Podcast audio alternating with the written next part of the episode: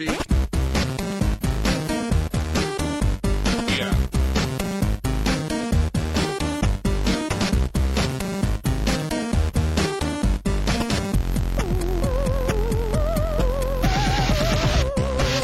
Bonsoir à tous et bienvenue dans ce septième numéro du podcast de ZQSD. Alors c'est une émission euh, très spéciale ce soir euh, puisqu'on reçoit euh, bah, un nouveau Bruno qui était déjà venu la dernière fois, mais aujourd'hui tu reviens nous parler d'un projet, de quelque chose qui vient de sortir et surtout tu es accompagné bah, en tant qu'invité, plus ou moins, c'est compliqué on va vous expliquer, hein, d'une bonne partie de l'équipe de ZQSD. Et parce qu'en fait tout ce beau monde est venu, est venu parce qu'il lance un magazine papier de jeux vidéo. Et oui on est en 2013 et un nouveau magazine de jeux vidéo vient de sortir. J'ai rien compris. Tu n'as rien compris, c'est pas grave, moi non plus. Euh, parce qu'il faut savoir que cette émission a été d'une complexité incroyable à monter, mais enfin, on est prêt, a priori. Euh, donc, personnellement, je suis très content de vous voir tous autour de cette table, euh, avec vos mines épuisées. Je crois que le, le premier, le, le premier bouclage a été assez rude, il me semble. Vous avez tous des têtes fatiguées. C'est faux. C'est On, on est parfaitement bien. Bah, Oui. Il- Oupi dit ça parce que lui il était pas là pendant le bouclage vraiment. Voilà. J'ai fait le bouclage buissonnier, moi. Ouais, voilà, c'est ça. Lui se complaisait dans un Hilton pendant qu'on travaillait jusqu'à pas d'heure. Quelle ordure, je te jure. Euh, donc, avant de continuer, je vais quand même présenter euh, ceux qui sont autour de cette table. Euh, donc, euh, on a Yannou, toujours. Bonsoir, Jika. Bonsoir tout le monde. Force Rose. Alors, on va, on va vous appeler par, par au pseudo ce soir. hein, c'est. Oui, Pas c'est- comme d'habitude. Oui, comme d'habitude, c'est ça. on mais- se trompe tout le temps. Oui, Voilà. bonsoir, c'est Force Rose. Grut est là et de retour. Oui, bonsoir. Ça faisait longtemps. Grut est là, on dirait la personne à, à tartiner. quoi. Grutella. pas. Walou avec sa voix sexy est là aussi. Bonjour. Euh, bah, Bruno, que je vais vous Bonsoir. présenter. Diz. Salut. Et pour finir, Oupi. Bonsoir. Ça fait, Alors, une, ça fait une semaine que t'es enfermé dans cette cave. ouais, et- c'est complètement affreux. Je pense que s'il y a un dieu des podcasts ratés, il doit répondre au nom maudit entre tous de Firewire. voilà. Heureusement, heureusement qu'on avait notre prophète Quacos pour nous aider parce que sans lui, je pense qu'on Ouais, big up, on- euh, big up à Quacos. On n'emmènerait pas large. Euh, donc ce soir, bon, on va longuement parler bah, de, de JV, le, le nouveau magazine qui vient tout juste de sortir.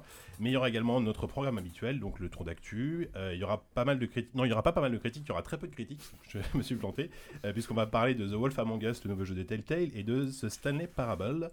Euh, ensuite, le quiz euh, préparé à nouveau par Walou, qui est à nouveau revenu avec une sorte de high concept, si. C'est un high concept effectivement. Toujours. Mm. Euh, et enfin, bah, on terminera avec euh, l'AFK consacré à Gravity, que tout le monde a vu a priori. Toute Ouais, la bon, Terre a vu. a Pas vu. du tout. Non, absolument pas. Ah merde, Merde. Bon. Et vous pourrez en parler quand même on s'est raté. On, Ouais. va, t- on va te spoiler, c'est pas grave. Et voilà, donc, et on terminera par nos, recommand- nos recommandations habituelles.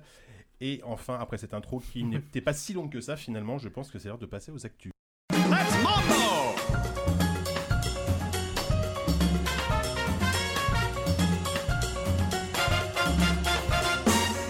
Alors, notre petit tour de table d'actu depuis le dernier podcast, il s'est passé pas mal de temps, donc euh, vous avez forcément des choses à dire, n'est-ce pas, Yannou? Moi je vais parler de la Gamescom. Le jingle Gascom me manque beaucoup, ouais. Bah, des choses à dire sur plein de trucs, oui. Euh, on va pas parler de la Paris Games Week, mais on va vous parler d'un truc qui est beaucoup mieux. Euh, Enfin, beaucoup mieux. C'est selon. On a euh, Force Rose et moi. Nous sommes rendus à la dernière exposition sur les jeux vidéo qui s'appelle Jeux vidéo l'Expo à la Cité des Sciences et de l'Industrie, qui a ouvert euh, donc la semaine dernière et qui va se tenir jusqu'en août à peu près. Euh, c'est euh, c'est une autre tentative de, muséifier le jeu vidéo. Alors, on a déjà eu euh, la tentative un peu historique avec Game Stories au, Grand Palais, ou clairement assumé comme artistique à la Gaieté Lyrique avec Joue le jeu. Et là, c'est une, une, une exposition vraiment entre deux, c'est-à-dire que c'est construit comme un, c'est voulu comme un espace sandbox, c'est-à-dire que tu n'as aucun cheminement logique, historique et tout ça. Euh, tu te balades vraiment comme tu le sens, euh, comme dans un univers ouvert. Et la, la- la volonté de l'expo et de ses, euh, de ses commissaires, donc c'est Mathieu Triclot, qui est un philosophe assez célèbre, et Olivier Lejade, qui est patron de Make and Sleep, donc créateur indépendant. Euh, qu'ils- euh, voilà, ils ont, leur but, c'est un peu de questionner le jeu vidéo, mais uniquement par l'angle du gameplay. En confrontant justement un public avec des installations, des jeux connus, il y a des jeux rétro, et il y a aussi des commandes qu'ils ont fait auprès de plein de petits studios. Donc c'est euh, je dirais que l'expo vaut avant tout pour son intention, parce que c'est vraiment très très intéressant la façon dont ils ont de questionner le rapport qu'on peut avoir à un gameplay et tout ça. Après, euh, je sais pas ce que. Moi, je l'ai vu en, visite presse avec personne et euh, Force Rose l'a vu euh, en public et notamment avec des enfants. Et je pense que ça doit être beaucoup plus intéressant à regarder les autres jouer, euh, même si tu as des installations qui sont vraiment très très bien et très originales. Euh, je trouve que voilà, il y a, c'est une expo qui se cherche un peu, on est un peu perdu parfois, et, et des fois tu as envie de crier au génie. et voilà, c'est, c'est amalgamé, mais rien que pour ça, faut quand même aller la voir, je pense, euh, pour se faire une idée, parce que c'est tellement ouvert que justement, euh, chacun y trouvera quelque chose, je pense. Est-ce que c'est assez massif? C'est sur 1000 mètres carrés. Alors ça fait, ça fait beaucoup comme ça, mais euh, sachant que ça fait même pas un dixième de la Cité des Sciences, ça- moi j'ai trouvé ça assez réduit. Enfin, et le, le décor est assez beau, c'est construit comme un Tetris avec plein de cubes partout, euh, très minimaliste. Mais bon, tu fais ça en quoi? En une heure, une heure et demie? Ouais, en deux heures, tu truc prends ton assez- temps, vraiment, quoi. Ce qui est, ce qui est bien, hein, mais euh, c'est très, c'est très dense en fait. Ça a l'air très petit, mais c'est assez dense. C'est là que je me dis que j'aurais jamais dû laisser Yannou parler en premier. Euh, oui, ben donc moi j'y suis allée en- avec le, le bas peuple en tant que public normal. Non, et c'est vrai que c'était marrant de voir des familles euh, lambda entre guillemets euh, euh, vraiment assister. Et il y a une, une installation qui m'a beaucoup plu, c'est un jeu qui a été créé spécialement pour l'occasion qui s'appelle Evoland qui pourrait expliquer le gameplay en fait à tout le monde. Et ça commence en fait comme un jeu, comme un Zelda-like en, noir et blanc, en 8 bits. Et à chaque fois que tu, euh, parcours le jeu et que tu débloques des nouvelles choses, ça débloque des, nouveaux, euh, des nouvelles euh, choses dans le jeu. Alors au début, tu débloques la couleur, euh, après tu as une épée, après ça débloque le son, après ça débloque le 16 bits, après la 3D. Et à la fin, ça se termine en combat en tour par tour, euh, façon un peu final et compagnie. Et c'était drôle de voir les enfants prendre la manette et les parents à côté. Regarde, regarde, t'as vu comme il est beau le jeu? Puis je vois qu'il y avait un autre membre de la famille qui arrivait et disait Regarde. Et, et je voyais des gens qui connaissaient rien aux jeux vidéo expliquer à d'autres gens ce que c'était. Et c'était vraiment super. Euh, après, il y a plein d'autres, plein d'autres installations euh, sympas. T'as des petites vidéos. Moi, j'ai appris, euh, j'ai appris, j'ai regardé la vidéo euh, sur les middleware euh, qui a été tournée à- chez Ubisoft. Moi, je connaissais pas du tout ce terme, euh, qui expliquait. Donc là, une partie un peu technique, mais vraiment euh, super abordable. T'as euh, aussi une vidéo bah, qui parle bah, du, du, euh, du sujet qui revient souvent, de la violence dans les jeux vidéo, mais qui, qui en parle vraiment de très très bonne façon, qui est bien expliqué Pour une fois. où il y a un intervenant qui fait le parallèle avec le tennis en disant ah, vous, vous trouvez qu'un joueur, un- quelqu'un qui joue aux jeux vidéo fait des, des gestes répétés et qu'il a l'air con comme ça à faire des gestes répétés il fait euh, pour apprendre un instrument de musique vous faites des gammes pendant des années c'est exactement pareil et si vous avez déjà vu un joueur de tennis balancer sa raquette après un match euh, c'est pareil La qu'un- violence dans le tennis, on en parle pas La, la qui violence dans le tennis, raquette. effectivement. non mais les, les, les, les- les propos étaient très très Le très, célèbre très shooting intelligents. à la raquette de tennis à Columbine, quoi. Euh, j'ai pas osé. En même temps, le mec, il a pas tiré avec une manette de, de Oui, Dreamcast. non plus, ouais. Non mais, mais c'est à cause de Marilyn Manson, ce truc. Le propos est vraiment très très très intelligent et euh, enfin non et, et oui les, toutes les, les- les jeux présentés il y a des, des, jeux, des jeux très récents il y, a y une borne pour jouer à Sonic il y a une borne pour jouer à Papers Please Mm. ça fera plaisir à certains Oui. d'entre nous Très bien. Euh, il y a Beyond Two Soul aussi présenté comme euh, Ça fera moins plaisir à beaucoup d'entre nous. mais ouais enfin moi j'ai trouvé ça très très chouette très dense comme tu l'as dit et je pense y retourner avec mon fils et peut-être ma maman voilà Allez. Yannou. Juste, juste souligner, comme souvent, euh, les- le catalogue de l'expo est absolument excellent. Ça s'appelle euh, La fabrique des jeux vidéo au cœur du gameplay ou quelque chose comme ça. Et euh, pour le coup, c'est un vrai ouvrage euh, hyper théorique sur euh, justement tout ce qui fait euh, les principes et les attraits d'un gameplay. Et rien que pour ça, je pense que ça vaut l'investissement parce qu'il est vraiment complet et hyper intelligent. D'accord, bah merci, euh, merci monsieur et madame. C'est jusqu'au 24 août, je crois. hein, donc on- Jusqu'au vous avez- 24 août, Vous oui. avez le temps de, vous avez le temps d'y aller. Euh, qui d'autre veut parler euh, Grut, t'as quelque chose à dire ou pas? Absolument pas, non. D'accord, merci. Walou. Bah, C'est fait, toujours un euh, plaisir de te recevoir, tu sais. Moi, je comptais me remettre complètement à Yannou parce qu'on est allé ensemble aux EIGD, les European Indie Game Days, euh, qui étaient à Marseille déjà l'an dernier, là qui sont à Ouais. Montreuil, qui est à Montreuil cette année. Euh, j'aurais voulu, euh, j'aurais voulu me reposer sur lui pour qu'il me raconte ça, mais vu qu'il a déjà tellement bien raconté euh, l'expo, euh, je vais pas non plus euh, lui donner trop la parole parce qu'après, au bout d'un certain temps, la SACEM nous fait payer de l'argent. c'est- Enfin, moi, c'est très compliqué.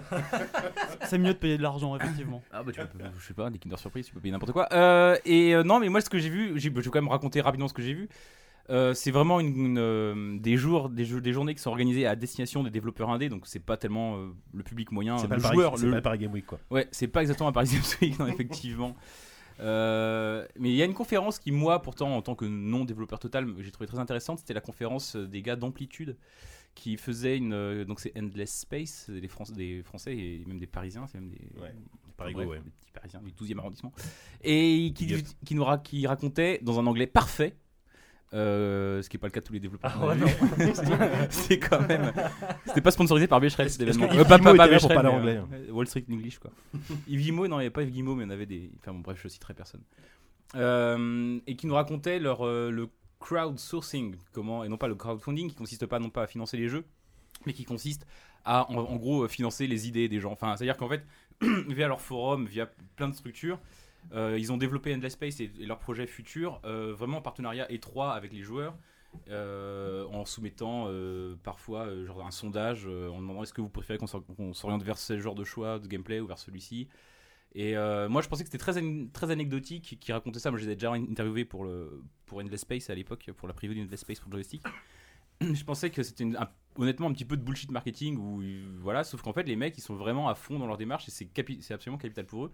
Et c'est assez intéressant je me suis demandé comment on pourrait euh, comment d'autres jeux pourraient bénéficier de ce type de modèle euh, si euh, est-ce qu'on pourrait travailler avec les est-ce que c'est vraiment une bonne idée de travailler avec les avec sa communauté parce que c'est un moyen de créer du buzz, c'est un moyen de se fédérer une communauté, c'est un moyen aussi de trouver des bonnes idées et de- d'enrichir son jeu, mais en même temps, est-ce que c'est pas un moyen aussi de, le- de gâcher le- la surprise aussi aux joueurs? Est-ce que c'est pas finalement, tu vois, les- tous les jeux en early access sur Steam quand finalement ils sortent, parce que c'est eux, c'était pas- c'était parmi les premiers à faire un jeu en early access.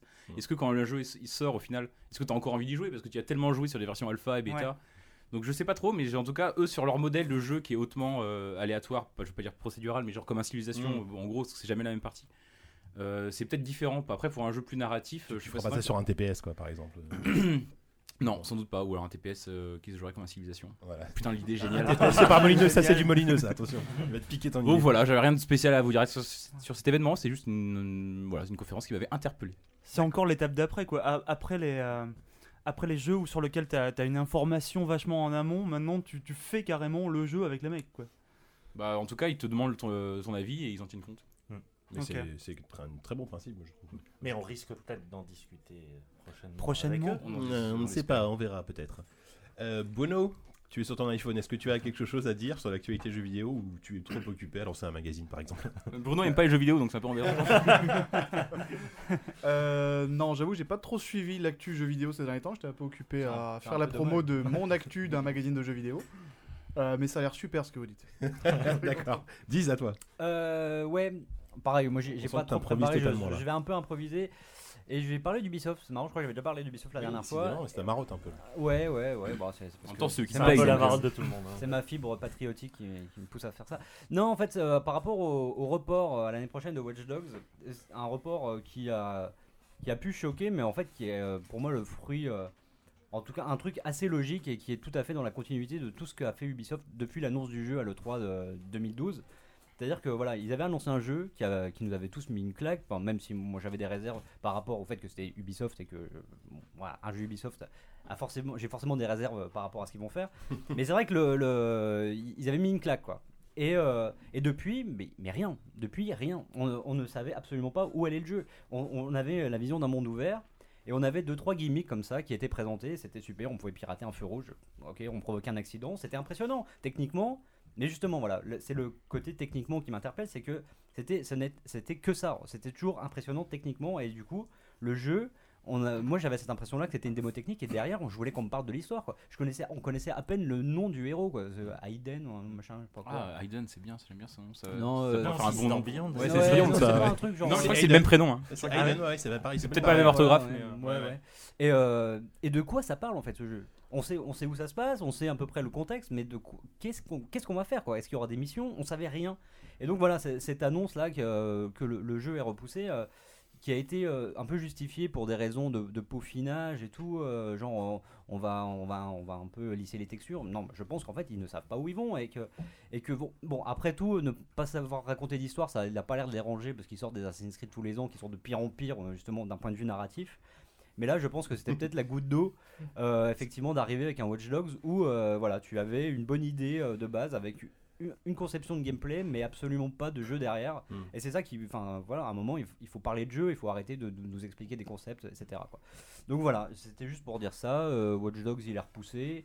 Et je vais pas pleurer. Mais justement, Et le fait qu'il le le repousse, c'est une bonne nouvelle quand même, je trouve. Ça, ça, enfin, je veux dire, le fait qu'ils le repoussent, ça veut, ça veut, j'espère, ça veut dire qu'ils vont travailler Ouais, ouais. l'histoire, le scénario. Parce Ouais, que moi, j'ai- alors, moi, j'y avais joué à la Gamescom et euh, techniquement, c'était déjà super abouti. Hein. T'avais l'impression que le pouvait mais, sortir. mais quoi. justement, ouais, Mais par contre, on, on voyait que le côté bac à. C'était vachement moins beau que le 3 quand même, hein, la, la version qu'on a Ouais, vue. Ah, c'est- si, Ah, si, mais ouais, moi, j'ai aucun doute sur le fait que ce soit joli. hein. C'est- De toute façon, euh, les produits Ubi, c'est toujours. euh, Enfin, tu reprends. Assassin's Creed le premier, c'était une claque, sauf que c'était juste une claque graphique. Quoi. Bah ouais, il n'y avait pas de jeu quoi. Ouais, c'est sûr, c'est sûr. Merci, Diz. Oupi, à toi. Moi, alors moi, vous, vous avez parlé de choses très intelligentes et, et- et fabuleuses. Je vais partir sur un truc beaucoup plus, beaucoup plus trivial. Alors déjà, à quoi jouent les femmes de votre entourage Ou même euh, À Candy toi, Crush. Sophie À Candy Crush À Évidemment. Dishonored. Ouais. À Zelda. Ok, d'accord, pas mal. On a une nana en Corée qui est beaucoup plus badass que ça. Elle joue à Lineage. Elle a 64 ans. Pourquoi pas? Quand même, quand même. Et alors cette nana, elle a réussi à mettre la main sur une épée, alors c'est un nom imprononçable, un truc qui s'appelle Jing Ming Yang, je sais pas, je l'ai sûrement bouffé dans tous les sens. Et ça, si vous voulez, c'est, paraît-il, genre l'épée la plus rare du jeu, un truc de fou. Sur les marchés noirs, ça se revend quand même la bagatelle de 30 millions de won, soit environ 10 balles. 20 000 euros. Ah oui, quand même. Donc c'est quand même plutôt pas mal. Et alors Ah, tu dis donc, rien là.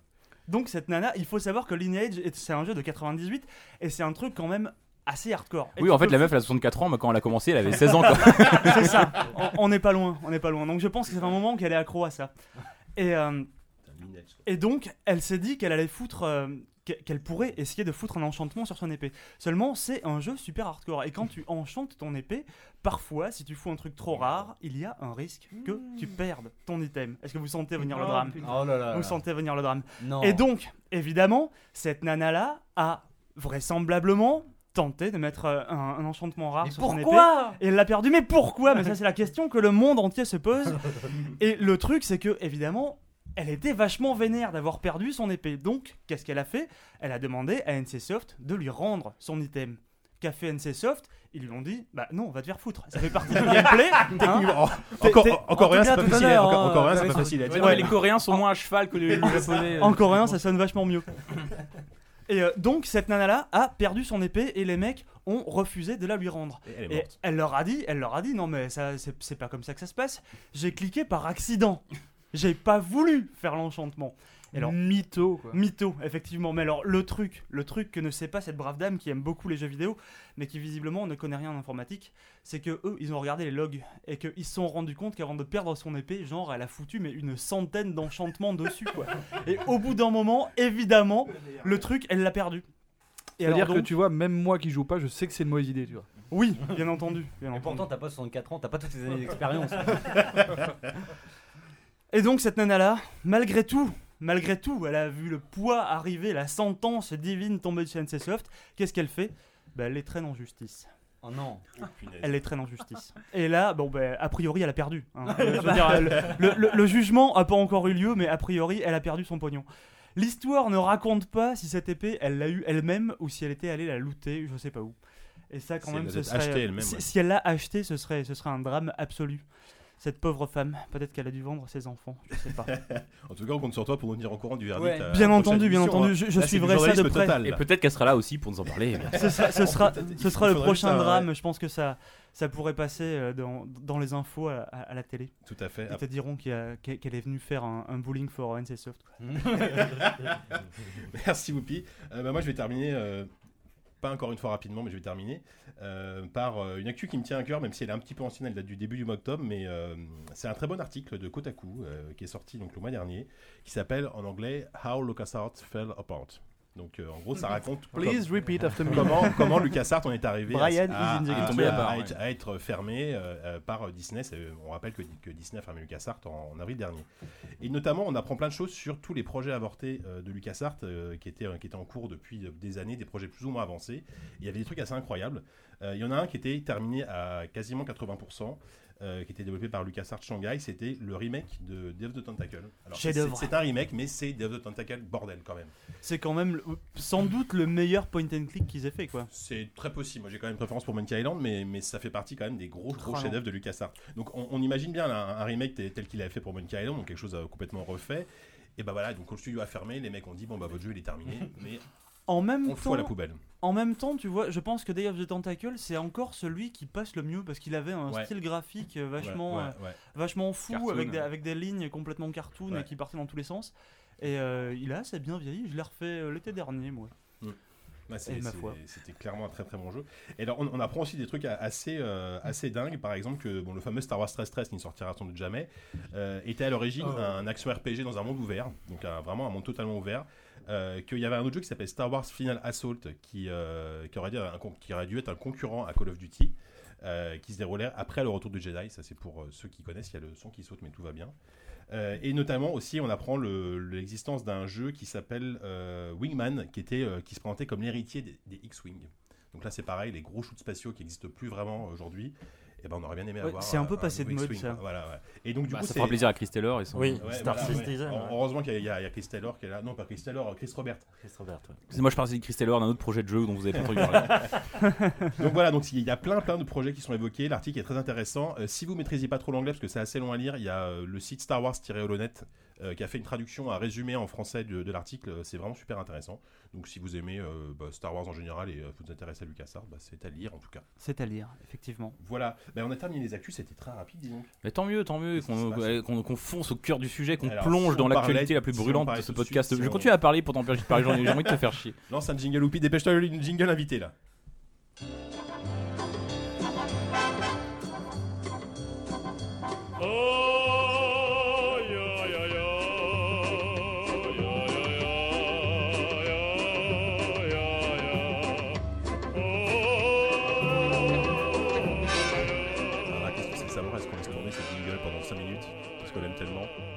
Ça c'est un spécial jingle pour Bruno. hein. On a la version de 10 heures aussi.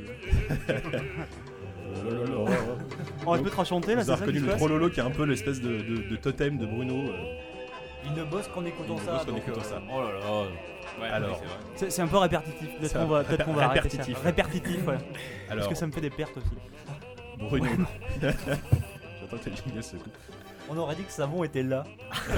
D'ailleurs, on n'a pas dit qu'il était Oui, pas d'ailleurs, là. oui. Putain, c'est- Ah, mais les gens s'en sont rendus compte d'eux-mêmes, je crois. On a oublié ce bon savon qui, euh, je pense, ça fait trois fois qu'on le fait venir pour rien. Donc, euh, il a dit non, cette fois-ci, allez vous faire C'est voir. c'est- c'est possible, je viens pas et Ce ça y ne est, ça marche. pas. Et là, il vient pas vraiment. Donc, on t'embrasse, t'es très fort. Mon savon, heureusement, tu nous as envoyé des questions euh, que- que- qu'on va poser à, Ah ouais. à Bruno et toute l'équipe. Alors, tu es là, vous êtes là pour parler de JV, le magazine qui vient tout juste de sortir aujourd'hui. Enfin, au moment où les émissions sont enregistrées. Donc, Le 30 comme d'habitude, hein, voilà, nous octobre. sommes le 30, n'est-ce pas? Euh, Donc je précise avant que euh, Bruno, tu, es, euh, tu fais partie des initiateurs du projet, tu es le rédacteur en chef du magazine, et autour de cette table, il y a euh, qui se sont associés au projet.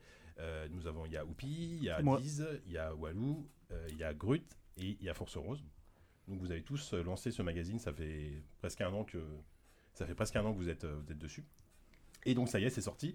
Euh, alors déjà, je voulais savoir quand même, euh, qu'est-ce qui vous a pris Tout simplement?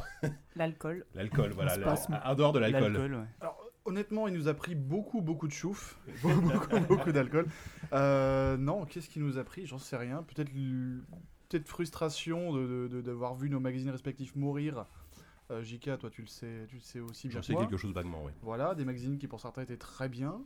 Euh, et les autres étaient très bien aussi. certains peut-être un peu cher, mais très bien. Euh, Ils étaient tous un peu chers globalement. hein. Voilà, donc euh, nous l'idée ça a été derrière de se dire bah mince, euh, les magazines sont très bien, il y a des magazines qui testent beaucoup de jeux, ils le font bien, d'autres qui parlent très bien d'actu. Mais Est-ce qu'on a- s'est vraiment dit ben mince Parce que ça, ça paraît pas naturel quoi. Mince Non, bah, c'est pas ça. Chez dit. moi on le dit, mais Ah, ok. Et, euh, et derrière, on s'est dit, bah oui, euh, on était un peu bourré. Ce serait quand même bien si on imaginait un magazine de jeux vidéo qui nous ressemble, qui nous plaît, qu'on aurait envie de lire. Et euh, bon, c'est un peu utopique, on, euh, on courait dans les champs en se disant ça. et, euh, et au final, on a, là, on rappelle, on sorti euh, une bière après l'autre, un café noisette entre les deux. Euh, la liste des choses qu'on aimerait, qu'on aimerait avoir dans un magazine, on a tout noté. Ouais. On s'est dit, bah, ce serait quoi le, le format qu'on aimerait avoir? On a vu, on a vu un SoFoot, on a vu d'autres magazines, on a vu que c'était épais, on a vu que c'était joli. Euh, on s'est dit, bah tiens, ce serait bien, ça plutôt que des agrafes qui partent au bout de trois jours et un magazine qu'on jette quand on a fini de le lire. Moi j'aime bien garder des trucs sur la table basse, toi tu collectionnes aussi. euh, pas mal de gens qui collectionnent finalement les magazines. Tout à fait. Euh, et puis on s'est dit aussi, bah mince, quand même 7-8 euros, c'est un peu cher pour un magazine. Pour ce prix-là sur Steam, j'ai des jeux pendant les promos. c'est quoi le bon prix pour un magazine? Bon, toi t'as combien de monnaie sur toi? Toi t'as combien? On est arrivé autour de 4 euros, sauf Corentin qui avait 10 centimes.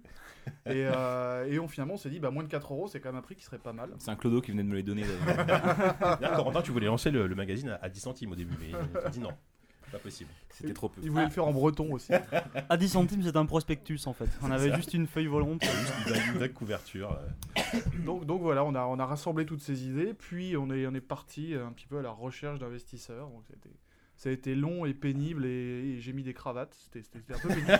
C'était- C'était un peu horrible. C'est C'était c'est c'est C'est- la pire partie, ça. Euh, et puis voilà, on est tombé sur des gens qui étaient plus ou moins sérieux, qui voulaient mettre plus ou moins d'argent, qui voulaient plus ou moins prendre le contrôle de tout. Et finalement, bon, on leur a un peu tous euh, 18 et on a mis nos sous en commun. Voilà, mince. On aura dit mince. Mince, c'est vachement poli, en fait. J'étais sur le move aujourd'hui, donc du coup, je suis politiquement cravates, correct. C'est vrai qu'elle a un gros fuck off. euh, Et euh, donc on s'est dit putain de bordel de merde, on en a rien à foutre. Voilà. On a vidé nos fonds de poche, on a trouvé euh, une On a quarantaine nos de comptes milliers en d'euros. banque surtout. quoi. Moi j'avais 10 centimes aussi. Voilà. Et finalement, on s'est dit, on va monter notre boîte, on va faire un magazine qui nous plaît, et puis si ça marche et que ça plaît à d'autres gens, tant mieux, puis sinon, ce sera bien marré. Et puis voilà. D'accord, ok. Ah, juste, je vais enchaîner, je vais, je vais alterner avec les questions des, euh, de, de des lecteurs et des auditeurs qui nous ont envoyé pas mal de questions. Il y a notamment euh, monsieur euh, at KAHL, euh, enfin un mec sur Twitter. en. HL K-A-H-L. AHL s'intéresse à nous. Non, c'est Kyle Hervé. En plus, Hervé que je connais en plus personnellement, donc euh, salut Hervé. Bref, Salut Bébête. on C'est se t'aimes juste- tous, quoi. on se C'est croit ton au juste émission, prix, mais là. tu te crois chez toi ou On se quoi croit au juste prix, quoi. Et qui, qui- qui vous a demandé, euh, malgré l'échec de, de nombreux magazines, dont euh, IG Mag qui est mort euh, il y a pas longtemps, euh, et vous, vous y retournez pour interrogation. Est-ce que vous êtes pas un peu sadomaso? Si, mais, mais complètement. C'est-à-dire que lancer une entreprise en 2013, c'est déjà un peu compliqué. Lancer une entreprise de presse, c'est encore plus suicidaire. En France, en Et plus. lancer une entreprise de presse d'un magazine de jeux vidéo, c'est complètement con. mais, euh, mais, mais du coup, on s'est dit, euh, finalement, il n'y a tellement plus rien. Et, et vu que nous, on n'a pas forcément des choses qui nous plaisent ou qui nous contentent, en tout cas entièrement, Ouais, ouais. Qu'il y a peut-être la place pour un magazine qui pourrait se marier qu'un qu'un PC ou qu'un qu'un vidéo gamer ou autre chose, et qui proposerait autre chose et qui s'inscrirait en complément de tout ça, Mm. euh, pour pas trop cher. Dis, qu'est-ce que tu veux ajouter? Euh, que on est bien placé pour en parler ici parce qu'on avait eu Pierre-Alex Comte qui nous avait parlé un peu de justement de Bien sûr. IG. Et la différence euh, majeure, c'est que effectivement IG dépendait, euh, dépendait d'Ankama et avait pas forcément les, les mains libres et voilà et était tributaire de et de, de résultats financiers qui ne leur appartenaient pas forcément, même si le magazine lui euh, arrivait à, à s'en sortir et voilà. Alors que là, nous, ben, on est le seul maître à bord quoi. On, on est responsable de tout ce qu'on va faire et si on se plante, ce sera de notre faute et, et voilà, on aura de compte à rendre, à- on aura de compte à rendre à personne. Voilà, c'est mieux quand j'articule. Et voilà, donc c'est ça la grosse différence. Ouais, Et Si- après, si, si aux mecs qui seront abonnés un an quand même. Bah, ils- ils vont oui, nous enfin, engueuler quand même. non mais on, on aura de, à part en- à part en- vis-à-vis des lecteurs. C'est vrai que je les oublie souvent ceux-là.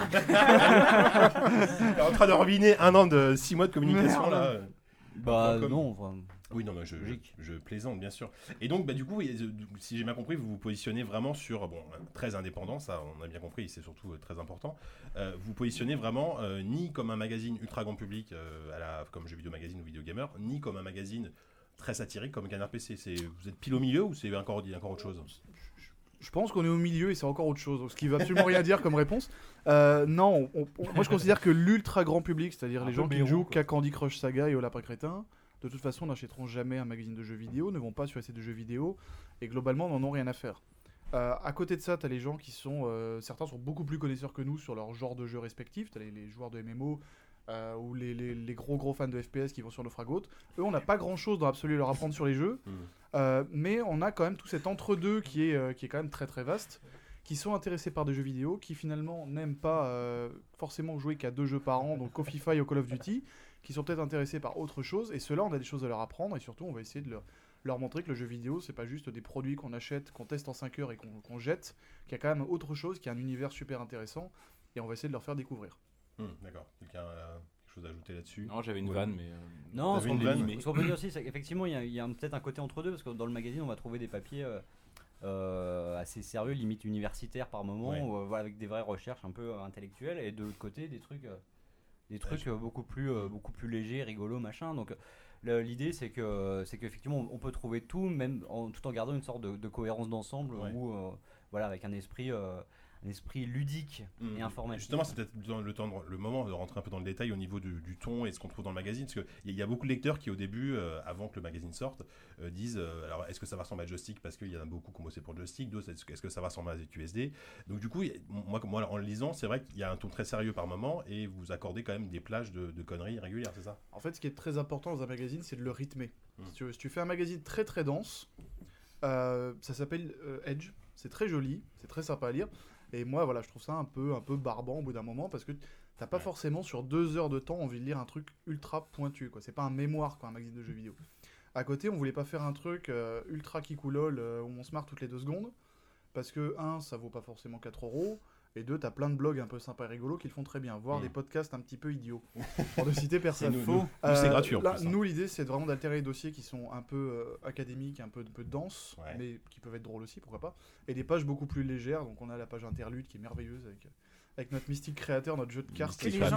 culte. Super Oui, jeu de on cartes. précise que ce n'est pas une page de pub, c'est Voilà, quelque chose à on, lire. a, absolument. on a la BD du sublissime Grut. Bonjour. est film- tu es là D'ailleurs, c'est- c'est- c'est c'est lui, c'est- pour info, c'est lui qui a dessiné la couverture de- du premier numéro. Voilà, et on a, on a, beaucoup, on a beaucoup, on a beaucoup d'autres euh, petites choses. Et, et l'idée, c'est vraiment comme ça de donner du rythme pour ne jamais être barbant. Et parce que des fois, à 22h30, t'es un peu claqué, t'as pas envie de te prendre la tête avec un gros dossier. Ah ouais. Tu veux lire un ou deux trucs rigolos. Tu veux lire, tu, tu veux lire un article de, de, de- de Kevin qui, est, qui, qui chie un petit peu sur Ubisoft. Tu veux lire des choses comme ça. Oh. Un truc un petit peu drôle. Non, et je, voilà, ouais, on je trouve que Kevin chie assez peu sur Ubisoft dans ce numéro. Peut-être peut-être au numéro suivant, mais bon, je, Ouais, on verra. C'est très possible. Euh, oui. Merde. Je plaide coupable, Je plaide euh, coupable. effectivement. ouais. Non, là, c'est plus Beyond qui prend, mais bon, je, je pense que Beyond, il n'y a pas grand monde qui était fan dans, dans- dans- dans- autour de cette pièce. Mais Bah, Sinon, il bah, serait pas dans cette pièce. s'il y a un défenseur de Beyond qui soit l'écoute. Bah, Beyond, c'est, ce qui est assez marrant, c'est qu'on s'est dit, euh, on, on va lui donner une quadruple critique. Parce que c'est vraiment. Heavy Rain, c'est un jeu qui est beaucoup divisé. Mm. Moi, j'avais adoré, il y en avait qui avaient détesté. C'est un jeu qui a autant de qualité que de défauts. Kevin, je sais, tu as détesté. Euh, Beyond, on s'est dit, ça peut être potentiellement la même chose. C'est-à-dire qu'on a vu des 16 sur 20, on a vu des, on a vu des 0 quasiment en appréciation. Euh, on s'est dit, on va quand même lui laisser sa chance au produit, on va le faire tester par plusieurs personnes. Pas de chance, tout le monde a détesté. Ah, bon, donc du coup, on, on Non, se Il y en a qui des- se sont emmerdés et il y en a qui ont détesté. voilà, on il y se a retrouve vraiment avec des deux critiques camps. allant de bof à insupportable, même si au final, derrière, nous, on avait cette espèce de vœu pieux de dire, bon, bah, on va quand même tenter de... de- de- Ah ouais, de Le concept quoi. du contre-avis unanime, quoi. C'est quand même tout un concept, quoi. Ça a été- là, c'est On a tout là- tenté, quoi. Vraiment, c'est pas de l'acharnement. hein. C'est vrai, on était deux à l'avoir testé. On disait putain, c'est pas possible, on peut pas dire la même chose, faut qu'un troisième mec le teste. Et le troisième était encore d'accord pour dire c'est bon, on va en faire un quatrième. Et le quatrième était Voilà. encore d'accord. Et, et moi, à titre perso, j'ai commencé à y jouer à 4h du matin entre, entre deux tests, euh, enfin entre deux textes pardon, à, à boucler et à maqueter. Et j'ai trouvé ça tellement chiant que j'ai pas réussi à continuer. Du coup, j'ai pas écrit mon cinquième contre-avis sur le truc. D'accord. envoyez-nous vos contre-avis, on les publiera dans le numéro 2. On sait Non, jamais mais, s'il y a un- une personne autour de. Mais enfin, je qui pense nous écoute, qu'un aime cinquième avis pour dire que c'était pas bien, ça aura peut-être permis de poser la chose. Parce que là, on est peut-être pas encore sûr. C'était peut-être pas clair, le message est peut-être pas bien passé. On va faire un hors-série. Ah, Justement, en, en parlant de vos avis, il y a quelque chose qui va faire incroyablement polémique, c'est qu'il n'y a pas de notes. Elles sont où mes notes là, mes, mes 10 sur 20, mes 15 sur 20 Ben, sans elles, sont, déconner. elles sont au Les lycée, plus, quoi, les tes moins. cinq- Non, tes parce 5 que, sur 20, ils sont justement, au il y, a- lycée. il y a- logique. il y a- il y a quand même eu quelques questions de gens qui nous ont dit Vous croyez pas que ça va, ça va paumer le lecteur euh, de Alors, euh, de notes Il y, a- il y a deux trucs, c'est quand tu es sur internet, tu es obligé d'avoir une note. Que tu veuilles ou tu le veuilles pas, on connaît des très bons sites qui ont des notes qui n'en veulent pas et on connaît les gens qui disent qu'ils ne supportent pas de mettre des notes à leurs tests. Ils n'ont pas le choix parce qu'il y a cette dictature de métacritique qui fait que si tu veux être agrégé, si tu veux être compris par les éditeurs et que tu veux qu'il y ait une lecture très simple sur internet, ce qui doit être le cas puisque tu n'as pas un lectorat forcément fidèle, euh, tu es obligé d'avoir une note. Sur le papier, les gens t'achètent volontairement, ils n'arrivent pas chez toi par erreur par Google ou en tapant test plus Call of Duty Ghost par exemple. Euh, tu- Au hasard. donc du coup, tu peux tu peux t'affranchir de ça. Alors beaucoup ne le font pas. Je crois que très très peu de magazines l'ont fait dans l'histoire, ce n'est quasiment aucun. Euh, nous, on Euh, part du principe si que, vous- ouais. que le jeu vidéo, c'est Si, il y a IG qui le faisait, mais IG c'est très Voilà. différent. bon. le jeu vidéo pour moi, c'est pas c'est pas une- un test de machine à laver. C'est un produit culturel, donc ça s'apprécie. On peut être d'accord ou pas d'accord. On avait Mm. Beyond juste avant, en l'occurrence, tout le monde était d'accord. Euh, donc, du coup, nous, on voulait pas mettre de notes parce que finalement, 16 ou 17, ça veut pas dire grand chose. T'aimes ou t'aimes pas, t'as un jeu qui avoir plein de défauts techniques, mais t'as envie de l'adorer parce que l'histoire est géniale. Et du coup, tu peux pas lui mettre une bonne note parce que t'as quand même cette somme de, de petits riens que tu t'additionnes malgré toi. Donc, du coup, pas de note, une appréciation euh, qui, est, qui est notre petite mascotte Jean Vidéo. On sait toujours pas si c'est un chien ou une manette. On demandera à Grut. chien manette. c'est une petite idole euh, sumérienne dotée d'une- d'un port USB. T'es t'es en pleine période sumérienne. j'ai l'impression. Ouais, ouais. Ouais, c'est- c'est- de- tous les gros artistes ont leur période. euh, c'est normal. Hein. Et, euh, et du coup, voilà, c'est cette espèce de mascotte qui, euh, qui n'est pas une note sur 4. Quoi. Si, on a, si on a un Non, genre c'est vidéo ça, ultra content, c'est pas un 4 sur 4. Ouais, C'est le jeu, on l'a adoré et on vous dit pourquoi. Mais c'est un jeu qui peut être euh, pas bon sur plein de points, façon, mais a- juste a- on l'a adoré. Il n'y a même pas d'encart conclusion, euh, plus moins, c'est voilà, le texte. euh, Mais non, il y a même pas de texte. Il y a y deux screenshots en titre, voilà, la mascotte, et c'est tout. Et Les gens ont plus le temps, JK. ça- Vous vendez ça 4 euros, mais c'est un scandale. Faut aller plus vite, mais. Bon, on, précise quand même, juste pour parler, on parle des 4 euros et de la plus-value, que sur 100 pages de JV, tu as environ 150 pages de ex-joystick en termes de contenu et de densité de texte. Ouais, c'est ça, parce que les, les, les pages sont un peu Voilà. plus euh, on a, on a pouillues en compressé, termes on de a fait. euh, C'est que, que dans enjoy. C'est écrit encore 5. Ouais. Voilà, Bah, on- D'ailleurs, oui, bah, d'ailleurs, on, on félicite. Ça parlera euh, aux trois graphistes pour l'incroyable travail artistique, euh, parce que tu t'es chargé de, de la DA du mal. Félicitez-moi, j'adore ça. C'est euh, voilà, on, on l'applaudit. Bravo, Encore Bravo, Force Rose. standing ovation. Et euh, euh, c'est- cette histoire d'absence de notes, ça a pas gêné les éditeurs? Quand ça s'est passé euh, Ils vous, Euh, ils vous en ont parlé? Bah déjà, on leur a pas trop demandé leur avis, globalement. j'imagine, ouais. Mais euh, non, en fait, déjà, ils ont compris la démarche, parce que Mm. nous, on est quand même dans une démarche de dire, vos produits, ils valent mieux que de la manière dont on les traite d'habitude. C'est vos produits, Ouais. c'est pas uniquement euh, un produit justement qu'on va vendre, c'est un loisir culturel, un produit culturel, c'est une œuvre culturelle. Donc on va essayer d'élever un petit peu le débat et la manière dont on traite les choses. Ça se ressent dans les textes d'ailleurs. Euh, après, globalement, ceux qui veulent faire leur reporting aux US à 3h du matin, s'ils voient le genre vidéo extatique, parce qu'on a- extatique c'est le mot du jour, Ils vont envoyer ça ben, ils vont, bah, non mais ils vont mettre 4 sur 4 et puis voilà ils vont pas se prendre la tête donc Ouais, il y aura 20 sur 20 ou 4 sur 4 ou 100 sur 100 et Oui, ils seront très ça, contents. votre Jean problème, ça. vidéo sur Jean vidéo. Ah ouais, vous allez révolutionner le- la C'est une notation. euh, canine. La notation totale. Euh, mais justement, en parlant des, des éditeurs, enfin, on, on va plutôt parler de la pub. Il y a, il y a Savon qui nous a envoyé une question. euh. Attention, Oh là. Même- je- même je- quand je il est lis, pas là, il est là, Compliqué, ouais. Non, alors en gros, quelle est la part de la pub? Et il vous demande si vous cherchez des annonceurs qui sortent du spectre habituel des éditeurs développeurs, euh, avec par exemple le genre de produit orienté CSP+, trentenaire, montre bagnole, produit de beauté. Parce que Savon, il y a des pubs. Il, il s'intéresse de prendre trois pages de pub, Savon. pour, pour faire une pub pour lui-même, en fait. C'est ça. Pour le coup, c'est une bonne question. Ce qui est fou c'est que Savon est un mémoire à lui tout seul, c'est dingue. Même ces questions je les Non, parce que juste, moi, Non, en, mais, en- en euh, feuilletant le magazine, je, y a- juste, je, je constate qu'il y a très peu de pubs jeux vidéo L'idée- c'est que on, on est obligé d'avoir de la pub parce qu'on a un prix de vente qui est très bas. Ouais. Moi en tant que lecteur, je suis prêt à payer 4 euros avec 3-4 pages de pub plus que payer 8 euros sans aucune page de pub. Je trouve ça quand même pas, pas forcément déconnant. J'ai remarqué un mot, on peut la mode aussi. Je trouve pas forcément déconnant d'avoir un petit peu de pub dans un magazine. C'est pas abusé, c'est bien intégré. Si j'ai pas 45 pages de pub avant le sommaire, je ne pointe aucun magazine sorti récemment. Euh, donc l'idée c'est euh, d'avoir de la pub, oui, mais de la pub un peu intelligente. À savoir que dans le numéro 1, on a quoi? 8 pages de pub, un truc comme ça? On a 7 pages de pub hors jeu vidéo, dont un Jean-Claude Van Damme. Et, Et un ça, Schwarzenegger. Et c'est génial. C'était dans le contrat, c'était important. Euh, L'idée, c'est d'avoir quand même au maximum de pubs, ce qu'on appelle hors captif dans le jargon, c'est-à-dire des pubs qui ne proviennent pas des éditeurs de jeux vidéo. Si on en a, tant mieux, là on a une pub Xbox, mais un, on va les choisir, et deux, on veut s'assurer que les pubs, justement en allant au maximum dans le hors captif, ne viennent pas du tout entraver l'éditorial. Nous, on a vécu le cas euh, il y a quelques années quand on travaillait sur les sites internet, JK et moi, c'était euh, bah, de savoir qu'on mettait euh, 15 sur 20 un jeu au 18, et ben on perdait une campagne de pub à 5000 euros. Voilà. Moi, je l'ai pas vécu sur le papier, mais on veut se prémunir de ce genre de choses au maximum et même rassurer les lecteurs en disant regardez, on a de la pub, ok, mais c'est pas n'importe quoi. Mm.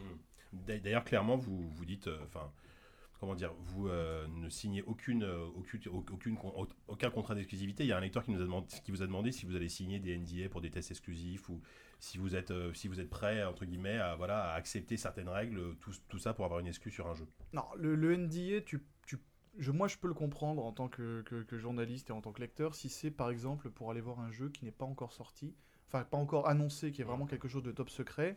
Les mecs en face ont quand même investi X millions dans leur projet, ils veulent quand même se prémunir un peu d'une fuite parce que ça arrive très souvent. Ça, je peux le comprendre. Après, les tests exclus, sur le papier, ça a quand même pas une plus-value euh, ultime parce que ton magazine, au mieux, tu vas te choper 2-3 jours d'exclus, après il sera sur le net, et les 4 semaines suivantes, tu seras plus exclu du tout. Et tu auras dû signer des conditions un petit peu particulières, faire le test pas forcément dans les conditions que tu aurais voulu. Donc nous, on ne on voit pas une plus-value là-dedans, surtout que les tests qui n'en sont pas, sont pas forcément la chose sur laquelle on mise. Donc non. Mm. Même par rapport à des couves, est-ce que, enfin voilà, est-ce que vous êtes prêt à comment dire, si, si vous négociez une couve, euh, si le jeu est pas bon, euh, qu'est-ce que vous en faites Qu'est-ce que vous faites? Ah bah, on- nous, on a été, enfin, moi j'ai été globalement assez clair et ça a été plutôt bien, bien accueilli. C'était de dire que euh, les couves éditeurs, on n'en avait pas besoin. Nous, on se rappelle l'époque joystick, euh, PC jeux et autres. Mm. Bon, c'est pas forcément un secret. Euh, ce qu'on faisait en début de mois, c'est que les rédactions appelaient les éditeurs en disant T'as quoi à me donner ce mois-ci Ouais. Et faisaient plus ou moins le choix parmi ce qu'on leur proposait. Après derrière, on dirait qu'il y avait quand même ce qu'on Voilà, voulait. Enfin, il y avait- il y avait un choix éditorial. euh, voilà. Mais on était quand même tributaire de ça. On pouvait pas Tout faire de couverture complètement en dehors. Mm. Nous, ce qu'on a voulu faire dès le numéro 1, c'est montrer que oui, on peut sortir un magazine sans avoir besoin d'éditeurs de jeux vidéo en couverture. Après, au maximum, on peut, on peut le faire. Si on a un jeu qu'on veut mettre en couverture, ça pourrait arriver, c'est vraiment parce qu'on l'aura choisi, que ce jeu-là, on considère qu'il mérite d'être mis en avant, et pas parce qu'on n'aura pas eu le choix et qu'on n'avait rien à mettre. On aura toujours des trucs à mettre de toute façon. Mm, ouais. Et euh, il y, a un- il y a un auditeur sur Facebook qui, était, qui est très inspiré. Il nous demande euh, qui gagnerait dans un combat à main nue entre Pompidou et Bernard Montiel? Ça faisait Ah, partie Montiel. des Bernard Montiel, Pompidou, Bernard waouh, Montiel. waouh, waouh, Non, mais- moi je suis pas d'accord là. Là, bah, non, mais- Pompidou, comme il est costaud, bah Pompidou. Ouais, voilà. mais Ah, il est mort. il est mort. Oui, mais d'accord, mais s'il est Ouais, mais vivant, hy- hypothétiquement. il, il mettrait sa Toute sa à- force est à dans la trompe. Pompe, pompe, pilou. Non, alors, il, nous pose aussi une question un peu plus sérieuse qui est du coup est plus en rapport avec ZQSD. Euh, Qu'est-ce que, en gros, vu qu'il y a quand même une bonne partie de l'équipe euh, de ZQSD qui bosse sur ce magazine, est-ce que ça signifie euh, bah, qu'il n'y aura plus d'articles sur ZQSD comment, comment ça va se passer pour ZQSD euh, dans les maintenant tout de suite là? Est-ce que quelqu'un de ZQSD Euh, veut répondre? 10 par exemple. Les articles sur ZQSD, bah, vous- je pense que vous l'avez tous remarqué, ça fait un moment qu'il n'y en a plus vraiment. Euh, parce que justement, la plupart d'entre nous, étaient, et on était vraiment concentrés à bloc sur euh, ce projet de, de- de création de magazine et, euh, et qu'on avait des activités diverses et variées euh, à côté. Donc, effectivement, le blog, il va pas être fermé, mais il a vocation à devenir plus l'hébergeur de- du podcast qui lui Ouais. va rester, ça c'est une certitude. Mais euh, mais Bah faut ouais. pas s'attendre à avoir des mises à jour quotidiennes avec des dossiers, des articles sur sur ZQSD. À moins que quelqu'un soit vraiment super inspiré, mais non, enfin Oui. faut, faut pas Mm. faut pas s'attendre à ça. Cela dit, là, je pense que les mecs ils attendent pas trop. Ça fait 3 mois qu'il n'y a pas eu un papier. donc, euh, voilà, c'est ce ouais. que j'ai Si dit. le mec attend, il fait du refresh tous les jours. Merci à toi qui fait notre trafic. Merci. bah ouais, mais pourquoi pas Oui, par Non, contre, on, on précise que malgré le rythme de parution un peu régulier, les, les pod- les podcasts continuent. Voilà. Et les Ah bah pod- bien On sûr. ça, c'est ça, c'est ça que Non, vous voulez c'est dire. ça que je voulais Ah, dire. d'accord, Ah, bah, et surtout, je- les podcasts se font en partenariat plus ou moins officieux avec, avec JV. Oui, voilà. Après, euh, on- enfin moi par exemple, je ne suis pas dans, dans JV, mais. euh, Non, mais je- t'es à la rédaction, JK, voilà, on je, sait. je- je- voilà, je suis un peu dans la rédaction. Enfin, Bon, connais- Sophie, Sophie, est-ce que tu veux préciser pourquoi JK est à la rédac quand même parce que- Alors, pour tous les, voisins, les voisins mais- qui passent dans la cour et qui pensent qu'on a un, un portrait de François Hollande encadré dans un cadre doré au-dessus de notre imprimante, alors il s'agit d'un photomontage fort astucieux, De ta fabrication. de- voilà, où j'ai mis la, la tête de notre bon JK. euh, Mais c'est marrant parce que tout le monde corps. nous prend. Il y a un mec la semaine dernière qui m'a demandé si on bossait pour une mairie. J'étais là, bah, non, non, mais, vous avez le président Sans en photo. Ah, mais Il y Pourquoi a quelqu'un qui a président chanté la Marseillaise tout à l'heure. Ah ouais Ah ouais, ouais. Eh, Tout à l'heure, il y a des gens dans la rue, comme quoi la cote quand même du président doit être très basse. Et les mecs qui sont passés dans la rue et vraiment ils sont tournés la tête vers la rédac et j'ai vu ils ont jeté ont un regard quoi. dédaigneux. La fille elle a montré du doigt comme ça. Ils se sont pas arrêtés. tu Non, vois, ils ont c'était juste sur toi ça. ça. Ah merde. Parce que les gens ne se rendent pas compte que c'est le visage de JK euh, accroché dans notre. Tu es toujours avec nous. Tous les matins, nous. Tu es plus populaire que François Hollande, JK, bravo. Bientôt, mais je pense que, mon nombre de followers va Je connais des maladies qui sont plus populaires que François Hollande. Alors il y a, il y a des lecteurs très mignons, euh, le- Lord Sinclair euh, 3DS euh, sur le, sur le site euh, qui, qui vous envoie euh, 1000 Bonjour, euh, Lord 1000 Sinclair, vies, 3DS. euh, 1000 vies pour, euh, pour pouvoir vous en sortir et qui nous dit j'apprécie beaucoup Nintendo, j'espère que vous en parlerez quand même un peu. Parce Bah qu'il oui. n'y a pas beaucoup de Wii U dans Oui, le premier bah, numéro. on en- bah, il y a pas Il y a, beaucoup de il jeux y a Wii U deux pages sur, sur la 2DS. Non, il y, a, il y a plusieurs tests Wii U. Il y a le test de Deus Ex, il y a le test de Wind Waker, il y a plein de trucs. Enfin, le critique, tu vois. Euh, donc moi, oui, je- par- Et Wii U. vous forcez à troller Et on a, on a comme mais une double page sur la 2DS quand même que Sophie a maquetté dans la douleur. Donc euh, on a. on a Non, et Non, puis- ça a été. Mais moi j'aime Nintendo, j'ai une Ah, tendresse moi aussi, pour eux. totalement. Mais de toute façon, faut dire quelque chose. À la rédac, on n'a pas une seule console next-gen. Mais Par contre, on, on a, a 4 plein de Wii U. Quoi.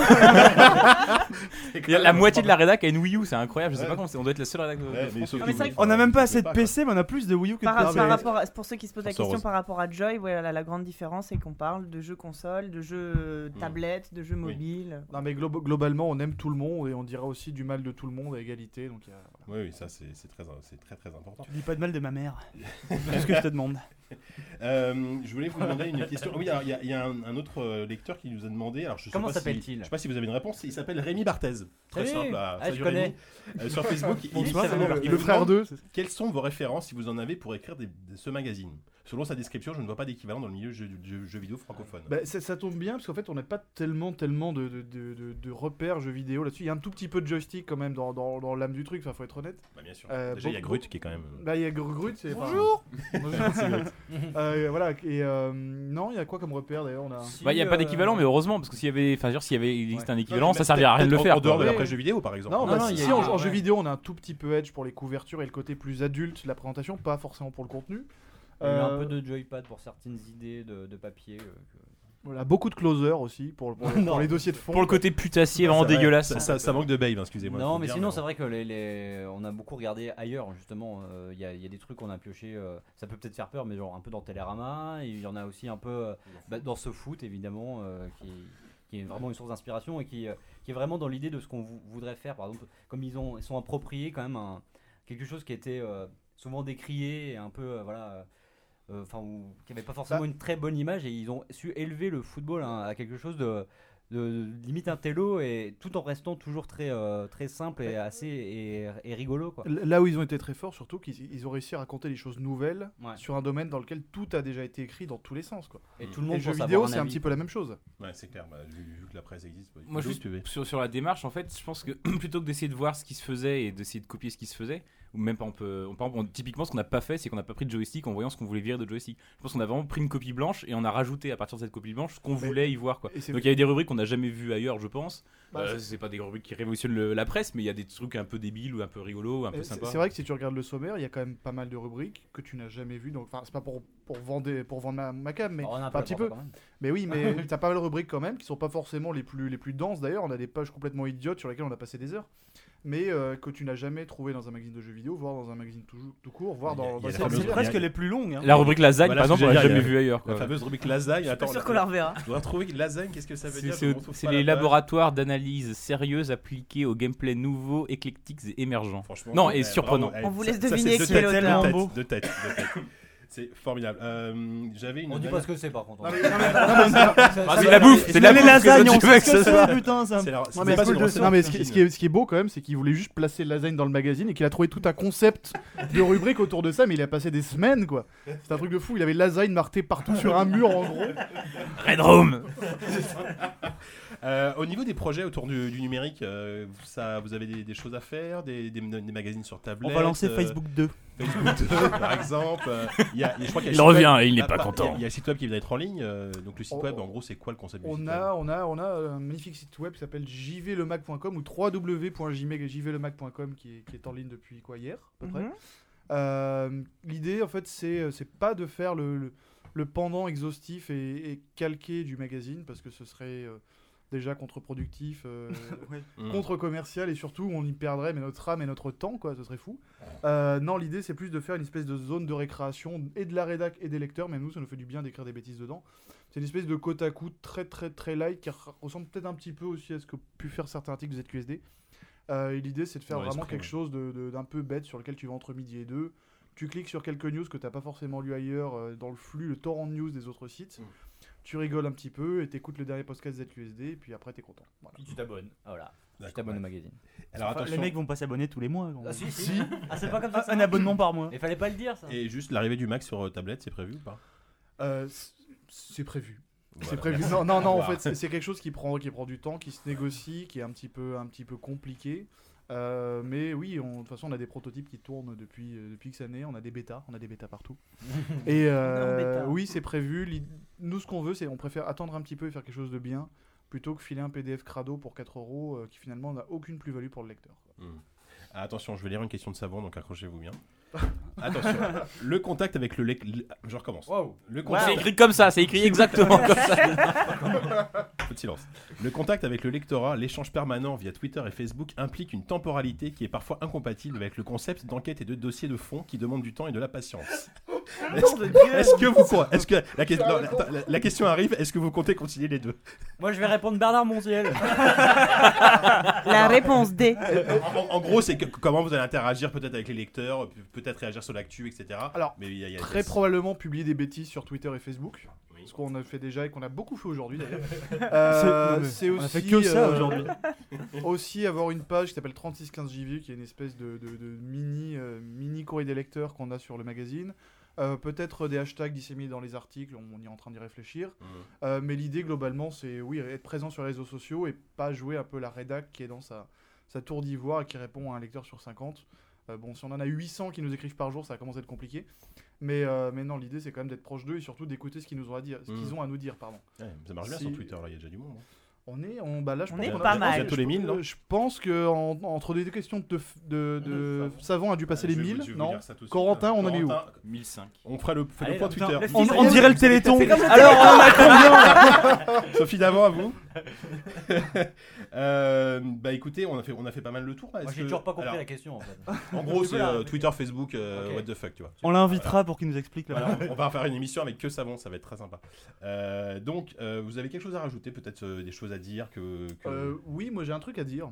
C'est fou. Euh, que nous, on est une petite boîte euh, indépendante qui ne vit euh, que pour ce magazine pour l'instant et qui surtout le fait uniquement en pensant, euh, bon déjà un peu à nous parce qu'on a envie de le faire, mais surtout à ses lecteurs. C'est pas un projet opportuniste, c'est pas quelque chose qu'on fait euh, euh, pour vendre de l'argent et se barrer aux Maldives dans trois semaines. De toute façon, il n'y a plus de billets. Et euh, c'est vraiment quelque chose qu'on fait euh, parce qu'on a envie de faire plaisir aux lecteurs et qu'on a envie de leur apporter quelque chose. Et, euh, et donc voilà, donc ce serait cool de nous acheter. hein. On n'est pas cher en plus. S'il vous plaît, pour rester propre et digne. S'il vous plaît. C'est-à-dire que vous n'êtes pas des escrocs, vous êtes des vrais journalistes, quoi. Ouais, c'est un fait, peu du journalisme de journaliste quoi. Des journalistes, des journalistes. Eh, bah, T'as écoutez, t'as plus de alors- questions là? T'as tout fait là? Bah, je, je sais pas, ouais, si on va. T'as pas une parler. question méchante? Ah non, mais moi je suis, je suis un nounours, moi tu le sais très bien. Oh Est-ce que là tu là. veux que. Non, non, mais on- pour résumer, alors donc 3,95€ tous les mois. Numéro 1 en vente euh, maintenant. Ça sortira donc à la fin de chaque mois au niveau des dates de parution. euh, On est normalement, sauf, euh, sauf jour férié ou fin du monde, le dernier mercredi du mois. le, dernier, ah, le dernier mercredi du mois, c'est intéressant à savoir ça. Euh, bah écoutez, merci les amis. Donc bah, achetez, achetez JV. Je pense qu'il n'y a pas grand chose de plus à dire. hein. JV. Achetez-en plusieurs, mais Achetez-en mais plusieurs. Mais achetez-en faites-vous une 10, achetez- tapisserie de JV quoi. Mais... Exactement.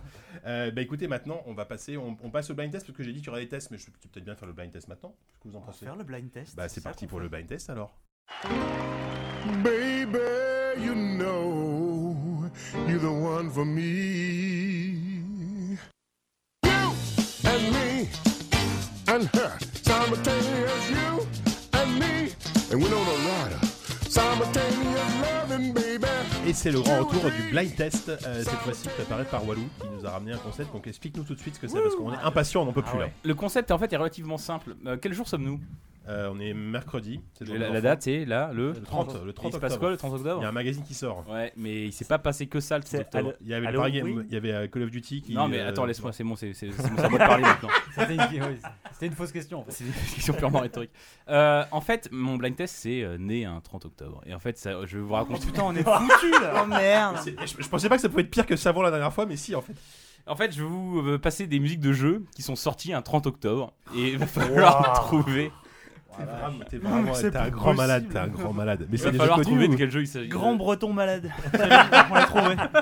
Bon, bah, les équipes, c'est bon, bah, comme, enfin, comme dame, non, pas comme dame, mais c'est euh, donc le face à face. Donc, euh, Oupi, euh, Diz, Bruno versus Grut, Force Rose, Yanou et JK.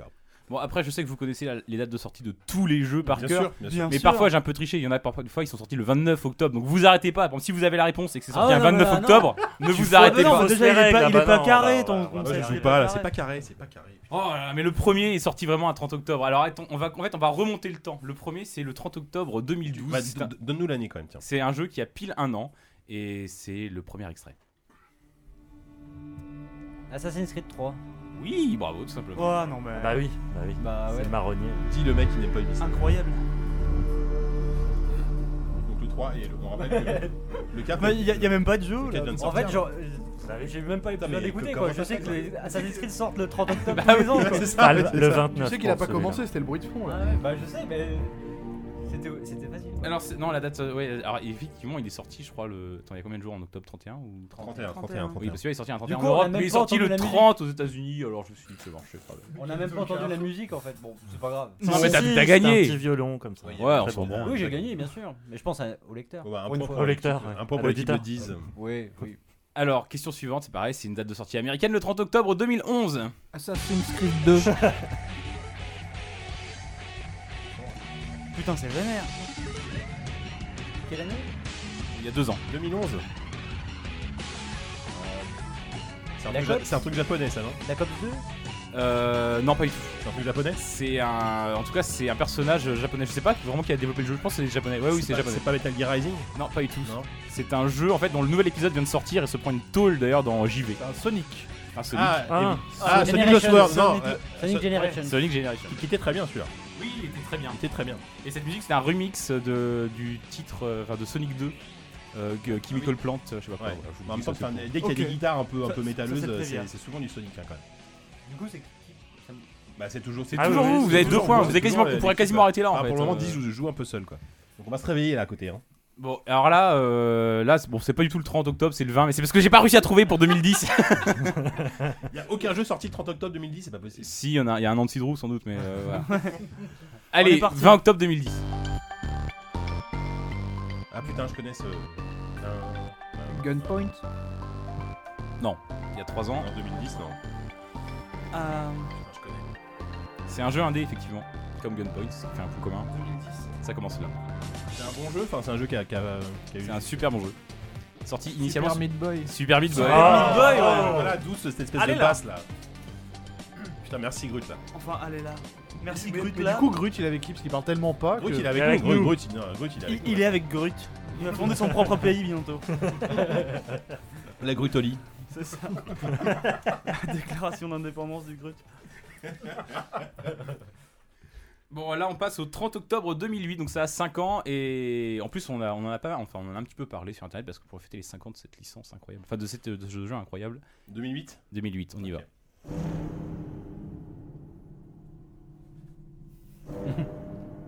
C'est pas un Resident Evil C'est pas du Left 4 Dead ça? Castlevania euh, Lords Nope. of Shadow? Nope, nope.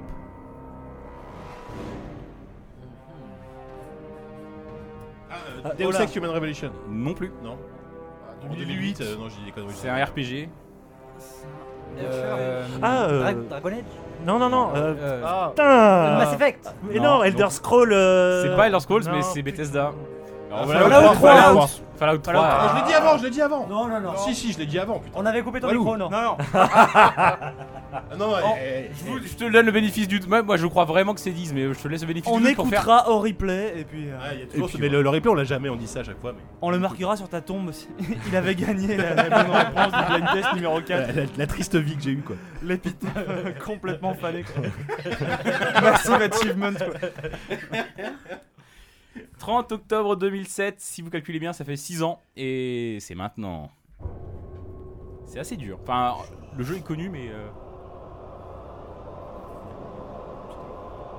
2007 euh, En le- 2007, je commençais à peine à faire un jeu vidéo. le jeu est plus connu que son thème. Qu'est-ce que j'ai testé en octobre 2007 quand je bossais chez Tom Game Le jeu est plus connu que son thème. Mass Effect? Non, c'est un jeu de rôle aussi, c'est pas Fable 2, ça Ou 3 Ou 4 5 C'est ça, c'est fabuleux. The Witcher. Oui, The Witcher. Oh là là Oh, le Grut, la fire Oh là là Putain, il est bon le Grut. là. Il Bon, boit alors sa après, bière, s'il y a là. des mecs qui pinaillent, oui, c'est vrai, il est sorti le 26 en Europe, mais il est sorti le 30 aux États-Unis et je vous emmerde. Il est sorti Il quand en faut une Grutoli caution. Il arrive, là, c'est comme sur les du Mac, jour, hein, ça sort gros 5 ans après, quoi. Ouais, alors là, c'est là, c'est vraiment, euh, c'est pas évident, mais j'ai plein d'indices. Attends, je- ça fait combien? Ça fait 6. Donc 6 et c'est 2006, alors c'est une sorte de cohérence. Donc ça a donc 7 ans et c'est pas évident, mais j'ai j'ai toute une ribambelle d'indices. Non mais Grut va le trouver. Grut va le trouver. Allez. Tomb Raider Underworld. Non, c'est euh, Ah, c'est un, c'est un Ça, c'est Resident Fable, Evil ça, 5. non c'est quoi? Resident Evil 5 Non, non, non. C'est pas un Alice euh, En, en 2006, c'est ça? Non, Maggie. 2006. C'est un jeu en vue FPS. en vue FPS donc c'est pas un FPS Ouais, putain, c'est pour ça que c'était un peu pourri Ah, c'est cet pas- indice. C'est c'est pas un Metroid Prime un truc Non, ah, c'est un vrai FPS. Portal Console ou PC Euh, pas en 2006, c'est sorti avant, après Plutôt, et, euh, plutôt PC, mais il est sorti, il a été adapté plus tard sur euh, console. Mais c'est un jeu PC plutôt. Ouais. C'est vrai qu'on dirait Portal un peu. Ça tourne sur source. Left 4 Dead Non. Non, non. 2006. Ouais, 2006, on non, non, oui, oui, bien sûr. Putain avant. Ah Half-Life 2 En 2006, non, je crois pas. non. Non. Je dis des C'est un jeu français. Oh, oh, oh, oh, putain, euh, Dark Messiah of Mad and Magic. C'est ça. Oh Bravo, j'ai Alors qui connaît Ah la ouais. musique de Dark Messiah of Non, Mad mais and ce Magic jeu, ce jeu est incroyable. Et le Une premier- coréenne de d'Arkane. 64 ans. C'est le, deuxième jeu d'Arkane, je crois. Deuxième jeu. Lucas Ouais, si, si, Linet. c'est le deuxième. Bref, c'est un jeu d'Arkane, c'est vachement bien. Qu'est-ce qui se passe, Rose rire à retardement. J'ai compris une blague de tout à l'heure. Ah, D'accord. Rentre en plein, on l'appelle. Non, c'était vachement bien. C'est vrai que je, moi, je crois que j'ai joué sans le son parce que j'avais aucun souvenir de ça. Bah tu te rends compte que la plupart des musiques on n'entend rien là, c'est un bruit de fond. Ah si, si. C'est ton cas. ça t'a pas Oui, mais empêché alors- de trouver non plus. hein. Alors, cela dit, tu verras après parce qu'il y en a qui mettent tellement de temps à commencer. Je veux dire, pire que celle-là, que j'ai coupé genre 1 minute, 1 minute 30, mais Dis- vraiment à la dis, hache. il est jaloux ça va parce être qu'il vraiment arrive pas à gagner, dégueulasse. là. Mais, Ouais, je suis pas mais bien. si, vous êtes bien là, vous êtes 2 à 4. ouais, ouais. 4 pour qui Pour nous? Ouais, mais il y a un putain. point qui. Enfin bon, allez, Qui ouais. se- qui se Allez, balade. 2004, point. 9 ans. Et ça, je pense que ça va être plus facile. C'est terminé, 2. tu peux le remettre. Non, c'est bon. Non. Ah non. 2004. Ah, Euh, c'est euh, Andreas. C'est Andreas. Tellement gangsta quoi. En plus, t'as un t-shirt Red Dead, t'as un vendu à Rockstar. Quoi. Surtout Ah, vu l'accroche de coupe qu'on a sur le numéro 1. Oui. Son West Coast. Voilà, 9 ans, c'est Andreas. Il faut sortir les ça nous amortisseurs qui font je, m'en rappelle parce que j'ai une anecdote, une anecdote horrible sur ce jeu en fait. C'est qu'en fait, j'avais le CD était rayé en fait de ma console. On n'a pas un jingle anecdote de Bruno Un truc un peu toujours t'avais des cette, musique pendant les chargements où t'avais les artoirs qui défilaient. Ouais, ouais, ouais. Et je l'avais parfois pendant une demi-heure le temps que ça charge la map. Donc je la connais par cœur cette Ah oui, musique. c'est pour ça, ouais.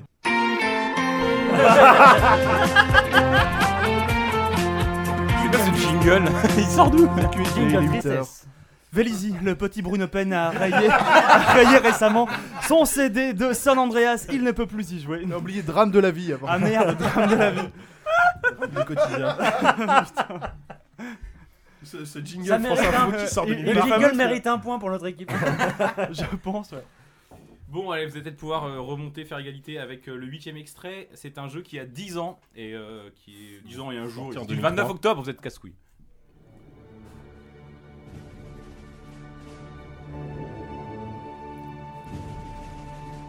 C'est quoi, c'est le logo pâté Ok, un point pour l'équipe de Whoopi. Euh, Homeworld Non. Non. Non, Homeworld, c'est un je sais plus lequel c'est. Ouais, non, pas du tout. Donc, ça, c'est- on, a, on a fêté ses 10 ans hier.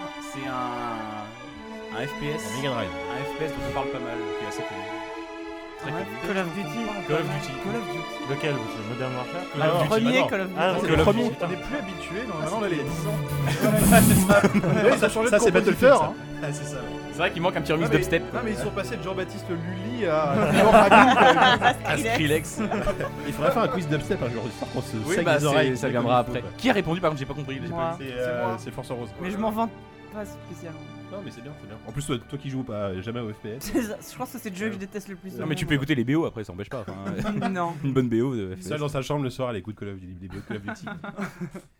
Euh, donc euh, vous prenez un peu le large, mais euh, 30 octobre 2002, 11 ans, on est dedans là, on y est. Ça n'a donne des Sims, ça. Putain, j'ai envie de prendre la mer là, je sais pas ce que c'est. Ou un truc comme Non.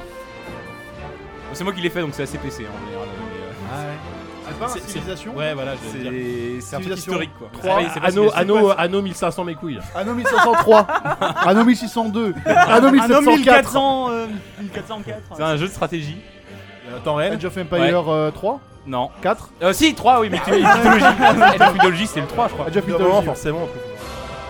Si tu sors tous les numéros aussi. Non, La dernière fois, t'es Final Fantasy, on les a tous cités, forcément, on les a tous trouvés quand même. Alors, euh, ça, ça va. Je pense que ça risque d'aller plus vite. Enfin, C'est le pas. 10? si moi, si moi je pouvais jouer, en tout cas, ça irait très vite. C'est le 10 C'est le 10 et c'est 2001, ça donc, euh, si vous calculez bien, 12 ans. Half-Life 2. Là, c'est pas le thème principal, c'est un. C'est pas Black and White C'est une musique en jeu. In-game, non, c'est pas Black and White. Attends, ça a 12 ans.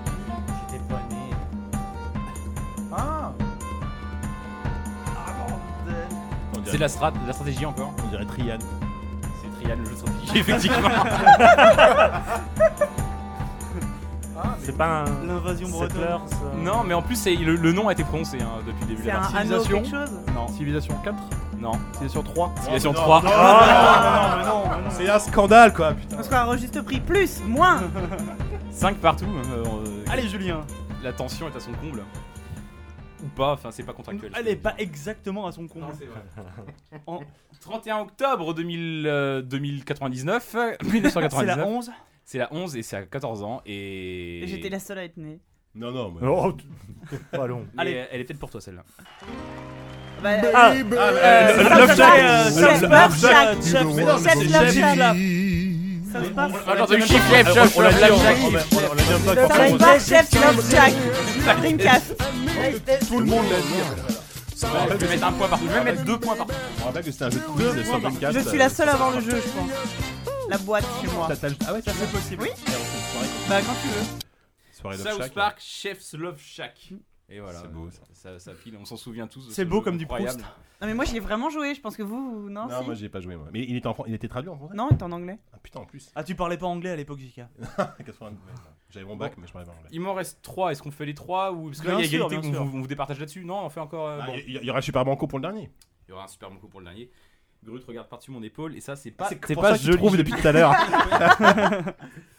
Euh, 98, 98, ça nous évoque beaucoup de choses. Moi, c'est mes 14 ans, c'était bien. Ça, certains, ça leur évoque, je sais pas Oh, le quoi. gamin, on n'est quoi. pas là de toute façon. Ta gueule. Mon bac. 98, on est parti.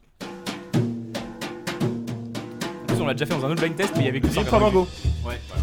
Ah bah ouais. Yeah J'ai l'impression qu'à tous les blind tests du monde, tu réponds Grim Fandango.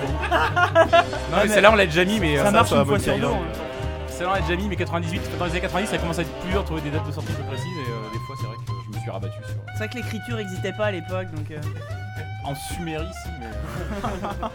Non, normalement, c'est c'est Grut la Sumérie. En Grutoli. Un Grutolien. Euh, Ça, c'est un petit peu pour 10. Parce que je je- savais qu'à ce je- stade du blind Je test. demande juste un, Ah, petit, je demande un petit- sais. un- je demande un petit point score quand même maintenant, là, tout de suite. Là. 6-5. Euh, Il reste deux morceaux. Non, mais comme il y a des questions qui valaient 2 points, où il y a Ah oui. égalité. Ah bon euh, on N'importe quoi. N'importe on quoi, il quoi. invente des questions à deux points. Attendez, 1, 2, 3, 4, 5, 6, 7, 8. On a 7 à 8, je crois. C'est pour qui? 7 pour à ma gauche et Ah 8 pour ton Ah équipe Giga. C'est très clair pour les auditeurs. 7 pour l'équipe euh, de Oupi, euh, Diz et Bruno et 8 pour les autres. L'équipe de menée par Gruz. Les autres. Vous savez comment la cour est réduite? Euh, ça, ça a 16 ans. Ça a 16 ans et c'est maintenant. Donc, euh, je dis ça, mais c'est mon lancement pour tout. Resident Evil. Non Silent Hill 2. Non, Silent Hill. c'est pas évident du tout. connu, du ça. tout. Ah, c'est c'est pas Évident Evil. PCO, PCO console. Euh, Mac. Ah, Mac euh, Non, movie. PC, PC. Marathon. Myst. Mais c'est sorti sur Mac aussi. Euh, Myst, t'es pas Ah, si. c'est Riven. ouais. Riven. ouais. Ah Myst Oh, le 2 quoi. vol. Oh le vol. Scandale. Ça, c'est pas facile, Riven. Moi, je, honnêtement, je. En même temps, des jeux sur Mac dans les années 90. En fait, je sais pas si c'est sorti sur Mac, Riven, mais pour moi, Si, si, euh, mais Myst, si, ça a si, toujours si, été si, Mac, quoi. si, Mais euh, c'est vrai en plus. voilà. Je dis pas que des conneries en fait. C'est vrai, des fois. Par, par hasard, je- il m'arrive de dire des choses hein, qui font du sens. et- Parfois. et Il en reste plus qu'une, non Mais alors non, Il mais en reste c'est- plus c'est- qu'une. c'est Ah bah parce que Super le Banco là, Super Banco là. Mais c'est tombé bien parce qu'il y a une égalité Qui parfaite. a gagné Ah, égalité. Là, il y a Bah, égalité, On hein. Oh là départage. là alors. là là là C'est là. la première fois que ça Celui passe. qui gagne, gagne à titre personnel et fait gagner son équipe. On lui paye un voyage. Ah non, moi euh, si je en je gagne tout Seine-Saint-Denis. seul, hein. Je me prépare. Alors, ça, c'est un jeu qui a 17 ans et dont le thème principal, euh, la vidéo d'intro, est extrêmement connu. Et j'ai décidé de vous. Comme ça serait trop facile, je vais essayer une musique pas connue de ce jeu. Mais c'est le banco, donc c'est c'est ça, c'est c'est- la vie. C'est difficile. Quelle ça a année 17 ans. Quelle année 96. 96, on est parti. De Knuckle 3D Ah non, non, en fait, c'est l'intro. Putain, mais quel con. Et the- Stop playing with that thing. Quake? I've pas just la musique, with this. C'est pas Quake. Méga Race Ah, 2. Give me the sequence Non. calculation. Je vois les gens Non. chauds sauter chez nous Ça c'est un. They're already done. Non, il y, a- il y a un laboratoire, il y a une expérience, c'est quelque chose. C'est- C'est c'est pas un FPS Non, c'est pas un FPS. Quel est le genre Là, de je, je jeu vous donne pas d'indice parce qu'en fait, ça raconte une histoire. Peut-être que ça va vous aider rien que l'histoire. C'est-à-dire que les gens vont se faire chier après. force. Oui, bah, qu'ils zappent, euh, ils avancent. Rendez-vous dans 30 secondes, les amis. I wonder if it will be raining. Ah, comment on est trop Ah. Alerte rouge Ah non, Ah, non, mais c'est alerte rouge. Non, mais j'ai pas eu le temps de. J'ai pas eu le temps de dire comment Ah là là là là. Mon cul, ouais, non, c'est l'alerte rouge. c'est- alerte rouge, commande Cooper, je suis désolé, je peux pas l'accepter. Je sens que t'étais sur la bonne piste, effectivement, mais. euh, Je me casse Putain. Donc c'est un doublé pour Yannou, il fait le Super Banco. Il fait Non, les- non, non, je ne peux pas euh, profiter de ma victoire individuelle. Ça va, tu la partages. Je la putain, partage c'est avec ça, toi. il- Tu le partages comme Parce ça, que tout le monde est partages. gagnant ce soir. Même Il moi. part- il partage Mais oui. facilement les trucs. Non, toi t'es pas gagnant parce que c'était pas un super blind test. C'est un scandale quoi. Ah si C'est un scandale. Oh, un petit peu, c'était mignon. C'était- Il y avait- il y avait des trucs faciles et tout. quand Mais Je, propose qu'on fasse que ça comme thème au prochain podcast, on prend la date du jour et on fait chose. Ah là, Hitler, euh, Hitler, Hitler. se fait- buter là. S'était bah mais Après, après, ça part quoi. Eh ben, Alerte c'était- rouge. Ouais, bah c'était un concept. euh, Un concept Un high complètement- concept. Et d'ailleurs, complètement. commande Alors, je voudrais, on- tout le monde le sait, je pense, mais à l'heure qu'il qu'il est, mais on a annoncé il y a quelques heures, la, enfin Oui. pas nous, mais euh, l'annulation de Command Conquer, Le, le, le free-to-play, Generals. qui avait reçu le, le, le- le grand prix euh, Fabio, euh, Fabio Fabio du pire jeu de la Gamescom. Et euh, entendant ça, je pense que, Je pense que, ouais, chez ouais. EA, ils ont dit, oula, bon, ok, on arrête. Ah, on laisse on tomber, arrête quoi, tout. ouais. Donc, le C'est jeu pas une grande perte. Voilà, écoutez, bah, je crois qu'Yannou a gagné, je crois que c'est pas mal comme Non ça. mais il fait la tête Bruno, non, euh, t'as gagné Bruno. Bravo. Et ben merci Comme il pour doit ce. nous signer nos chèques, on va les gagner. On s'applaudit à la fin, on dirait les alcooliques anonymes. C'est un peu triste. On en est là, les amis. quoi. On en est. là. Bon bah après ce, ce blind test incroyable, on va passer aux critiques. Critique.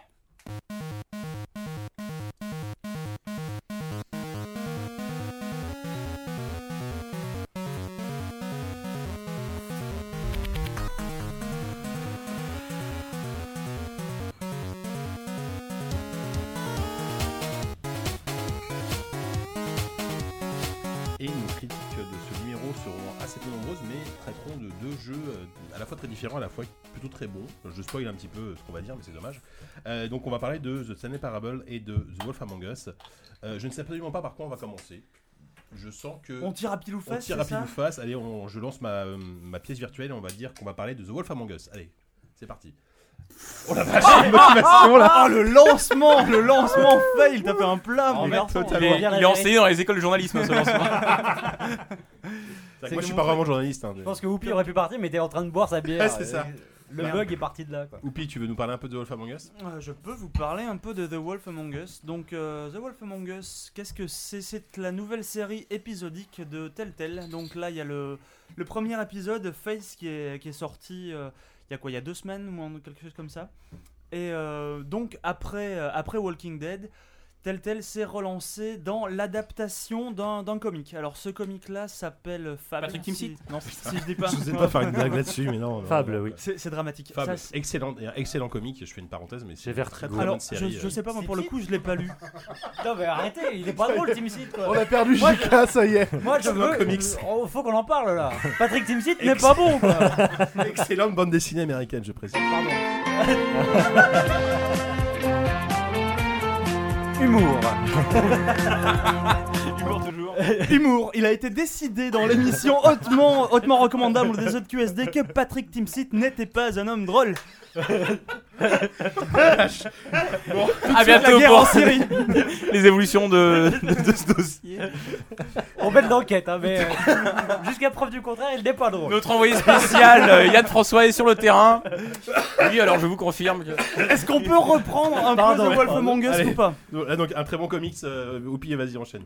Donc, The Wolf. Among Us, on, on part sur un univers euh, complètement, euh, complètement barré. Pour le coup, on reprend tous les, euh, tous les personnages, on va dire, qui font un peu les, les fables de, notre enfance, n'est-ce pas? Donc, euh, on va avoir, euh, je sais pas, on a le grand méchant loup, on a la, belle et la bête, on va avoir Cendrillon, on va avoir, euh, je sais pas, des, fées dans tous les sens. Et donc, tous ces personnages-là, en fait, pour spoiler un tout petit peu, mais en même temps, c'est le, début de l'histoire. se retrouvent à, être exilés de leur royaume, en fait, de leur royaume enchanté, et euh, doivent, doivent partir à New York. Donc ils vivent à New York, et à New York, c'est compliqué pour eux, vu qu'ils ont plein de pouvoirs, euh, de pouvoirs magiques, n'est-ce pas, de, de vivre parmi les humains. Et donc ils se retrouvent à devoir boire une potion qui s'appelle du glamour. Pour, euh, pour que les humains ne reconnaissent pas qui ils sont. Donc ils forment une espèce de caste, et comme ça ils se connaissent tous plus ou moins entre eux. Et il y a, on va dire là, un peu la police des fables qui veille à ce que tout se passe bien entre, euh, entre les différents personnages de cette communauté. Et donc, on incarne dans ce jeu le grand méchant loup, Big B, Bibi Wolf. Big B Wolf, qui, euh, qui est est un donc putain de badass quand même. qui est, qui est super badass déjà. Le mec, c'est un loup-garou déjà. On joue un putain de loup-garou et ça, c'est toujours la classe. Et euh, ce garçon-là, donc, est un peu le, le flic du coin et Ah, plus un détective privé. plus un détective privé. C'est le shérif quoi, en gros, c'est le C'est shérif. ça. C'est plus ou moins le shérif Donc, des fables. on, on a vraiment cette espèce de, de cliché là du, euh, du privé donc qui, euh, qui a une vie vachement solitaire, vachement retirée, qui a, qui a toujours des problèmes, qui arrive pas trop à payer son loyer, qui a des problèmes de logement, tout ce que vous voulez, et qui se retrouve effectivement embringué dans des histoires incroyables, malgré lui toujours, mais qui prend les choses toujours très à cœur et toujours très personnellement, avec une, un sens de la justice aussi très personnel. Ouais. Mais c'est un vrai, en fait, c'est un vrai film noir avec des, avec des, avec, avec des personnages de contes de fées. hein, Globalement. C'est ça. Et on a, on a un style graphique d'ailleurs qui est complètement, euh, complètement déjanté. Hmm. Après The Wolf Among Us qui était quand même, on va pas dire assez sage, mais bon, on va dire Non, que c'est un Walking Dead. tu vas dire. Ouais, à Walking Dead, pardon. C'est quand même un univers, euh, bon, les zombies, tout ça qu'on connaît quand même pas mal. Là, on part dans un truc complètement différent, beaucoup plus, alors j'allais dire enchanteur, mais en même temps, non, parce que c'est c'est complètement désenchanté, Ouais, justement. c'est c'est glauque, hein. c'est ces mecs-là qui sont censés être des personnages hauts en couleur et un peu rieurs et tout ce que vous voulez, qui se retrouvent dans, un, dans une ville dégueulasse où tout est noir et euh, Ça se passe à New York, c'est ça hein ça se passe à New York. Je- Ah, dans fait- un quartier qui s'appelle Ouais. Fableville en fait. Ouais, ouais, c'est Où ils ça, sont mais un peu quartier tous de New York, regroupés. ouais. euh, Donc on a une espèce d'ambiance limite, euh, ça me fait penser un peu aux, aux, aux ambiances post-apo euh, des années 80, la Terminator, où t'as des villes super sombres avec. ouais, de- tu vas loin. Si, un petit peu, je trouve, dans, dans, dans l'esprit, euh, c'est très sombre, t'as l'impression que la ville est en train de, de mourir sous les, sous Ouais, les crimes. euh. Ou la New York que t'as vu dans plein de films Oui, noirs. oui, euh, voilà, ouais. avec Dans des- Friends Ouais, notamment. Et donc, comment est-ce qu'on aborde là le, le, le thème du jeu parce que ça va être compliqué d'en parler sans trop spoiler et on ne veut pas spoiler. Bah, euh, je sais pas. c'est- Moi j'ai une question à vous poser, moi j'y ai pas joué. Euh, c'est quand même fait par les mecs qui ont fait Walking Dead. Et Ouais. par rapport à Walking Dead, alors qu'est-ce que ça vaut Quelles sont les différences? Excellente question. Excellente question. Euh, bah, effectivement, euh, déjà on attendait vachement le truc au tournant parce que Walking Dead était tellement fort, enfin ça a été une des expériences les plus fortes de l'année dernière, on est d'accord, et que euh, malgré un, un gameplay qui n'était pas forcément euh, très, très fouillé, et ils reprennent à peu près la même chose, c'est-à-dire un système de point and click euh, assez libre et assez minimaliste, euh, un système de, de, de dialogue avec choix à faire dans un temps imparti, voilà, et souvent qui un- intègre ta propre morale, enfin une espèce de miroir de ta propre personnalité. Euh, le, le jeu est, je trouve, un, un peu plus, euh, un peu plus interactif en fait avec, que Walking Dead. Il n'y a rien de révolutionnaire, mais il y a beaucoup plus de séquences euh, ou QTE ou adresse ou visée. euh, c'est Ouais, ça bastonne pas mal quand ça même. va- voilà, c'est ça, c'est que le- le- le- les, séquences d'action sont assez fournies. Et on sent la volonté un peu de Telltale de montrer qu'ils sont pas juste là pour faire des récits interactifs et que bon, ça reste, ça reste voilà, basique, mais euh, euh, je trouve que l'action est beaucoup plus enlevée, mais c'est- lié aussi à l'univers euh, de, de- de la BD. Euh, Walking Dead, c'était finalement assez calme euh, dans, dans, dans- dans le trait graphique. Ouais. Et euh, ce qui est vraiment bien, moi j'ai vraiment beaucoup aimé, euh, ne serait-ce déjà pour le parti graphique parce que la BD est assez lumineuse, assez. euh, elle n'a pas des contrastes très marqués, alors que là ils ont vraiment pris le, le- le parti pris graphique de, euh, de jouer l'ambiance polar, euh, hardboil à fond, avec euh, des, des clairs-obscurs, des, des lumières, euh, des effets de couleurs flashy qui sont. sont- tout est, est superbement bien agencé. euh, c'est de la mise en scène, elle est, elle est parfaite. Enfin, je veux dire, surtout sonore. J'étais, moi, j'étais vraiment dans la, un la, film la musique, noir. la- le thème est, est magnifique, je trouve. Ouais. Et euh, mais je, moi, je trouve le jeu très bien parce que justement, il, il ne marche pas du tout sur les mêmes euh, pistes que Walking Dead. Walking Dead, c'était avant tout une manière, comme beaucoup de trucs de zombies, de questionner la, la- la condition humaine et puis ta, ta condition humaine à toi par rapport à une notion de survie. Là, on est plus dans un exercice euh, maniériste d'un fan de polar qui a toujours aimé, euh, je sais pas, Marlowe, Chandler euh, et d'autres grands écrivains ou même des, des- Friends encore, hein. Ouais. Enfin voilà, c'est celui qui est vraiment fan des, des- ambiances des années 50, euh, des films à la Bogart, enfin le, le mec en impair et tout ça. Ils savent le reproduire et ce qui est génial avec ce système de, de choix, de dialogue, c'est que tu, tu construis ton propre polar rêvé. Et ça, je- par rapport au personnage de Bigby qui, qui est vraiment génial, enfin c'est, il a une, euh, non seulement un charisme fou, mais en plus il y a un, vrai pathos derrière qui est pas du tout complaisant et tout ça. Et je trouvais tous les personnages hyper bien dessinés. Il travaille avec euh, Blanche-Neige. Euh, Il y a un moment, il y a un, un des trois petits cochons qui crache sur son canapé, et il fume des clopes et il boit Il du fume des whisky. clopes, il et c'est du juste- whisky ouais. toute la journée. c'est juste portrait sur le merveilleux, canapé, quoi. Quand, quoi. quand il rentre chez lui pour la première fois et qu'on découvre ce, ce- Ouais. ce Le truc- cochon affalé qui est en train de. Mais en plus, tu vois, t'as l'effet. serre-moi un verre et C'est ça, t'as l'effet, euh, bah, c'est rigolo, c'est un peu ridicule. Et en même temps, il y, a il y a une vraie mélancolie qui s'installe. Enfin, a- c'est ils sont hyper forts là-dessus. Enfin, en termes de, de juste de reproduction d'ambiance, euh, tel tel, ils ont fait un effort de. Depuis euh, les, euh, les retours vers le futur, il y a une espèce de, de plus-value augmentante à, à chaque euh, série. Et euh, je trouve qu'elle elle, elle existe très bien en tant qu'elle-même.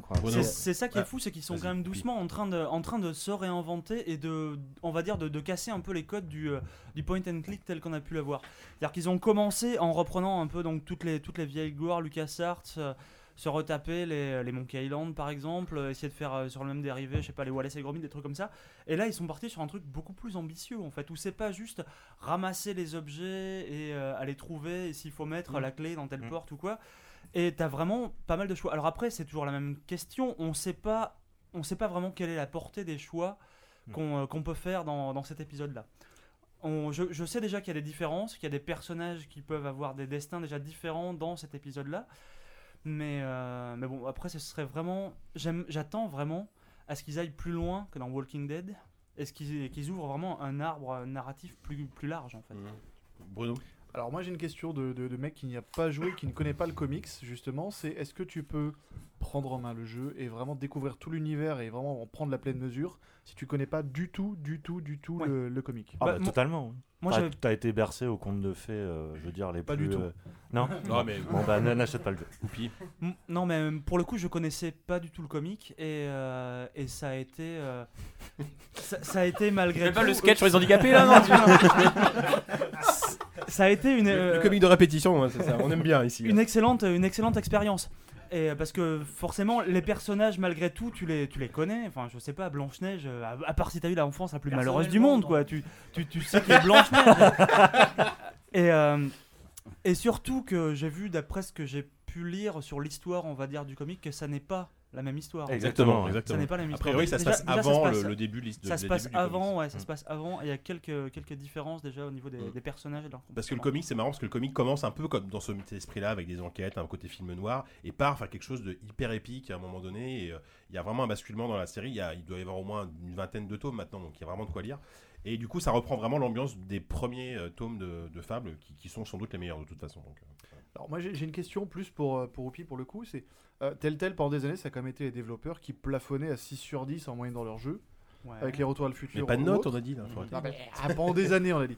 Qu'est-ce qui fait que d'un coup ils ont réussi comme ça à se sortir un peu de leur train-train et à faire vraiment du bon gameplay avec des choses toutes simples et, euh, et des C'est pas histoires tant une histoire de gameplay, je pense. Ouais, c'est plus Non, coup, une non. bonne expérience de Ouais, jeu ouais. si tu veux. Bah, c'est une question difficile et effectivement, je, je, je vois pas trop, mais c'est. Disons qu'ils ont pris des univers dans lesquels ils s'enfermaient moins déjà. Euh, on va dire, je sais pas, quand ils ont refait Monkey Island, tu vois, l'univers de Monkey Island, pour les mecs qui, qui avaient déjà joué au jeu, c'est un truc vachement, euh, vachement connu, codifié, ouais. vachement codifié. Dès que tu prends Walking Dead, il y avait encore jamais eu de jeu finalement sur Walking Dead, et donc tu avais aussi un univers à explorer, et tu avais surtout une, euh, on va dire, une histoire une histoire beaucoup plus beaucoup plus j'allais dire narrative mais c'est complètement une connerie mais sombre. En fait, c'est ça qui fait. Pour, enfin, je te coupe, oui déjà plus mature ouais. C'est- là où la, la différence se fait, c'est qu'avant ils avaient fait beaucoup de, de jeux à peu près dans le. enfin, en C'était termes beaucoup de la gameplay, rigolade, Dans la en lég- fait. dans la légèreté, En l'humour. termes de, euh, de gameplay, il y a une évolution qui est plutôt euh, en ligne droite ou une courbe ascendante comme ça, mais euh, à partir du moment où tu abordes comme ça un, un thème beaucoup plus sombre et avec une histoire enfin, qui te prend au trip, forcément tu as. Tu as Enfin, tu sais, tu sais dernièrement il y en a qui ont voulu faire des histoires sombres et pourtant ça marche pas du tout. hein. Oui, mais, voilà, mais euh, à mais- Beyond, mais euh, malgré tout, c'est beaucoup plus facile de marquer les joueurs. Quoi. Parce que fondamentalement, je pense pas que les mécaniques étaient, forc- étaient forcément meilleures euh, dans Walking Dead par rapport à dans Retour vers le futur qu'ils Mm. avaient fait juste avant. C'est juste que les. Jurassic les- Park aussi, non? Oui. Je crois que Jurassic Park, t'avais déjà un peu ce, ce côté-là. Ce, ce côté Ouais, Ouais, ouais, ouais. que t'avais pas du tout dans Il y a peut-être juste une raison pragmatique euh, lors de la pure euh, développement industriel, c'est qu'ils ont tenté un truc avec Walking Dead Ouais. en se disant c'est quand même une œuvre qui a fait intervenir avant tout les choix moraux. Ils se sont rendus compte que ça marchait hyper bien au niveau du public et ils se sont dit bon on va faire la même Mhm. chose pour Walking je, je Dead. pense qu'ils ont trouvé leur créneau et maintenant ils vont l'exploiter. Et c'est euh, là que tu vois à quel point euh, l'écriture, euh, qui est souvent un peu, enfin, on- dans le jeu vidéo, on est souvent euh, en train de se dire on va faire un gameplay, et puis bon, si on peut raconter une histoire, c'est bien quoi. Et c'est là que tu vois à quel point ça peut faire la différence, parce que Walking Dead, euh, c'est assez basique au final, hein, il se passe pas grand chose, mais euh, mais ça a pris au trip plein de gens quoi. Et, et, et- et c'est là où tu vois au fil euh, à quel point c'est important de travailler ses personnages.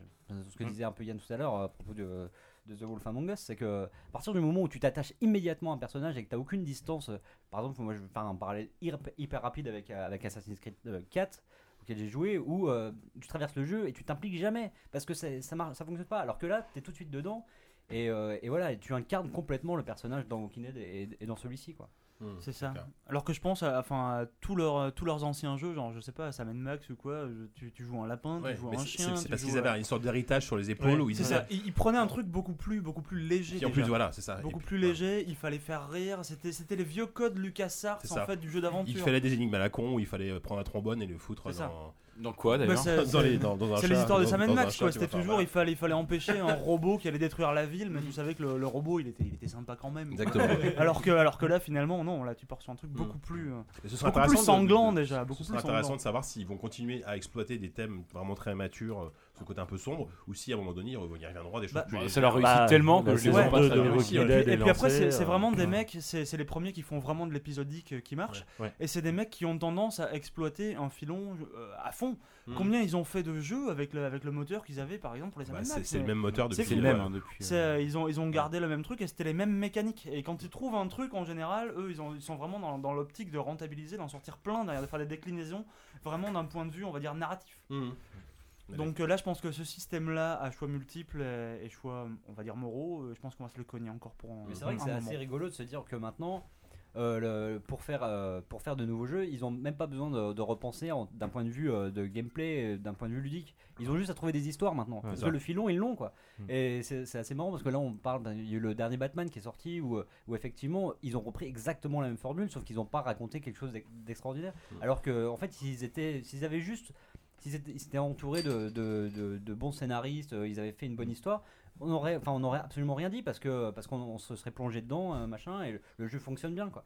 Et là, enfin voilà, c'est assez marrant ce virage là que prend le jeu vidéo, notamment avec Telltale, de se dire euh, qu'aujourd'hui, ils ont même pas besoin, limite, de, de- de game designer ou de, ils ont juste besoin de mecs qui leur, qui leur trouvent des histoires et puis après ça, ça ira tout seul, quoi. Ça. Puis surtout, je pense que euh, ce qu'ils ont vraiment réussi à, à- à poser, euh, enfin vraiment à imposer comme ça auprès du public avec Walking Dead et puis avec celui-là euh, à nouveau, c'est euh, c'est- vraiment la question de la liberté. C'est-à-dire que chez eux, la liberté, c'est pas du tout une finalité comme celle de qu'il peut y avoir dans un monde ouvert finalement. Où on se contente pas de juste dire t'es es libre. Finalement, la, la liberté n'est qu'un outil.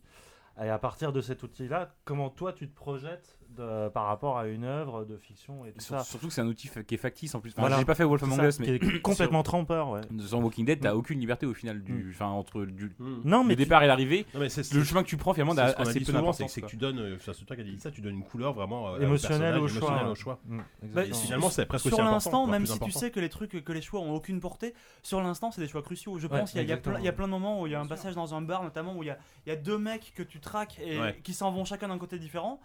Bah, toi, tu vas réagir en choisir, fonction. Vraiment, le. Ouais. Il y, a- il y a un mec, moi je voulais vraiment lui faire la peau, mais c'est même si c'est l'autre que j'aurais dû choper, mais j'ai couru après le, le- le type que je voulais. Je c'est comme dans Batman et Robin. Non, le film. euh, genre à un moment donné, il doit choisir entre le. Oh Vas-y, putain, tu fais un te laisse- allez-y. deal. Non mais la- laissez-le, laissez-le. Entre son laissez-le. père et sa mère. Ouais. Non, je sais plus. Laissez-le Il faudrait tout que j'envoie seul, ce là. film en fait. Je pensais que vous verrez de quoi je parle. mais c'est pas- Celui avec Joël Schumacher ou Ouais, Deux ouais. Joël À un moment donné, il y a avec deux les cages tétons, qui je sont crois. suspendues. Il doit sauver une des deux personnes. Il sait pas laquelle. Ah il va non, sauver. ça c'est dans. Ah, c'est dans, Dark dans Dark Knight. Dans Dark Knight. Knight. Entre le bateau pas vu prisonnier et entre euh, le bateau Et des ça me et ça me fait. ouais. Bernard Montiel. C'est pas, Bernard c'est pas Montiel, possible, j'ai pas vu. Bref. Mais Euh, euh, Tu loupes rien. On va Excellent peut-être, euh, jeu. Excellent jeu. excellent voilà. jeu. Alors Ah, après, c'est Début prometteur. Début prometteur, c'est prometteur, ça le truc. Mais seulement, contrairement aux anciens, aux anciens jeux, tu ne peux pas, je crois, acheter épisode par Non. épisode. Ouais, t'es Là, obligé t'as de- Tu es obligé d'acheter toute la série d'avance. Donc, Mm. est-ce que Ouais, Si- ça, si sachant vous que êtes ça un vaut, peu- ça si vaut vous 20 êtes- euros, c'est pas non plus. Ouais, enfin, ça, ça Ils vaut sont 20 euros, confiants. surtout avec Ils les sont super confiants, en soldes de. Steam en ce moment où tu as une super réduc de 2 euros, hein, n'est-ce pas Vous allez tous vous jeter dessus.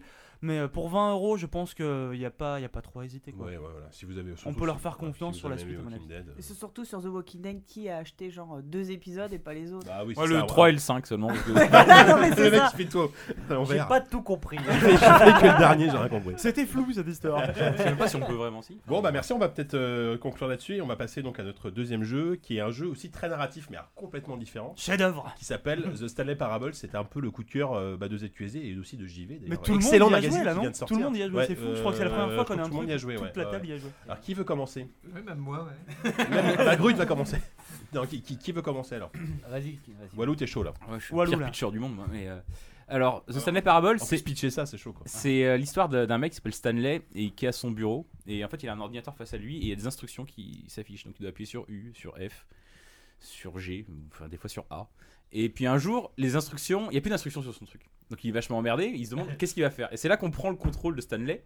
Ce super boulot quand même. Ce super boulot, t'as rien à foutre, mis à part appuyer sur un QTE quoi. non, mais du coup, tu fais même pas, tu, tu fais même pas ce boulot finalement parce que tu- quand tu prends le contrôle, son ordinateur est éteint. Il a plus d'instructions. Il dit mais merde, qu'est-ce qui se passe quoi? Là, ça devient, euh, en fait, donc ça se prend comme un FPS. À la base, c'est un mode pour Half-Life 2 et ça reste encore le moteur d'Half-Life 2, même, même sur la version payante.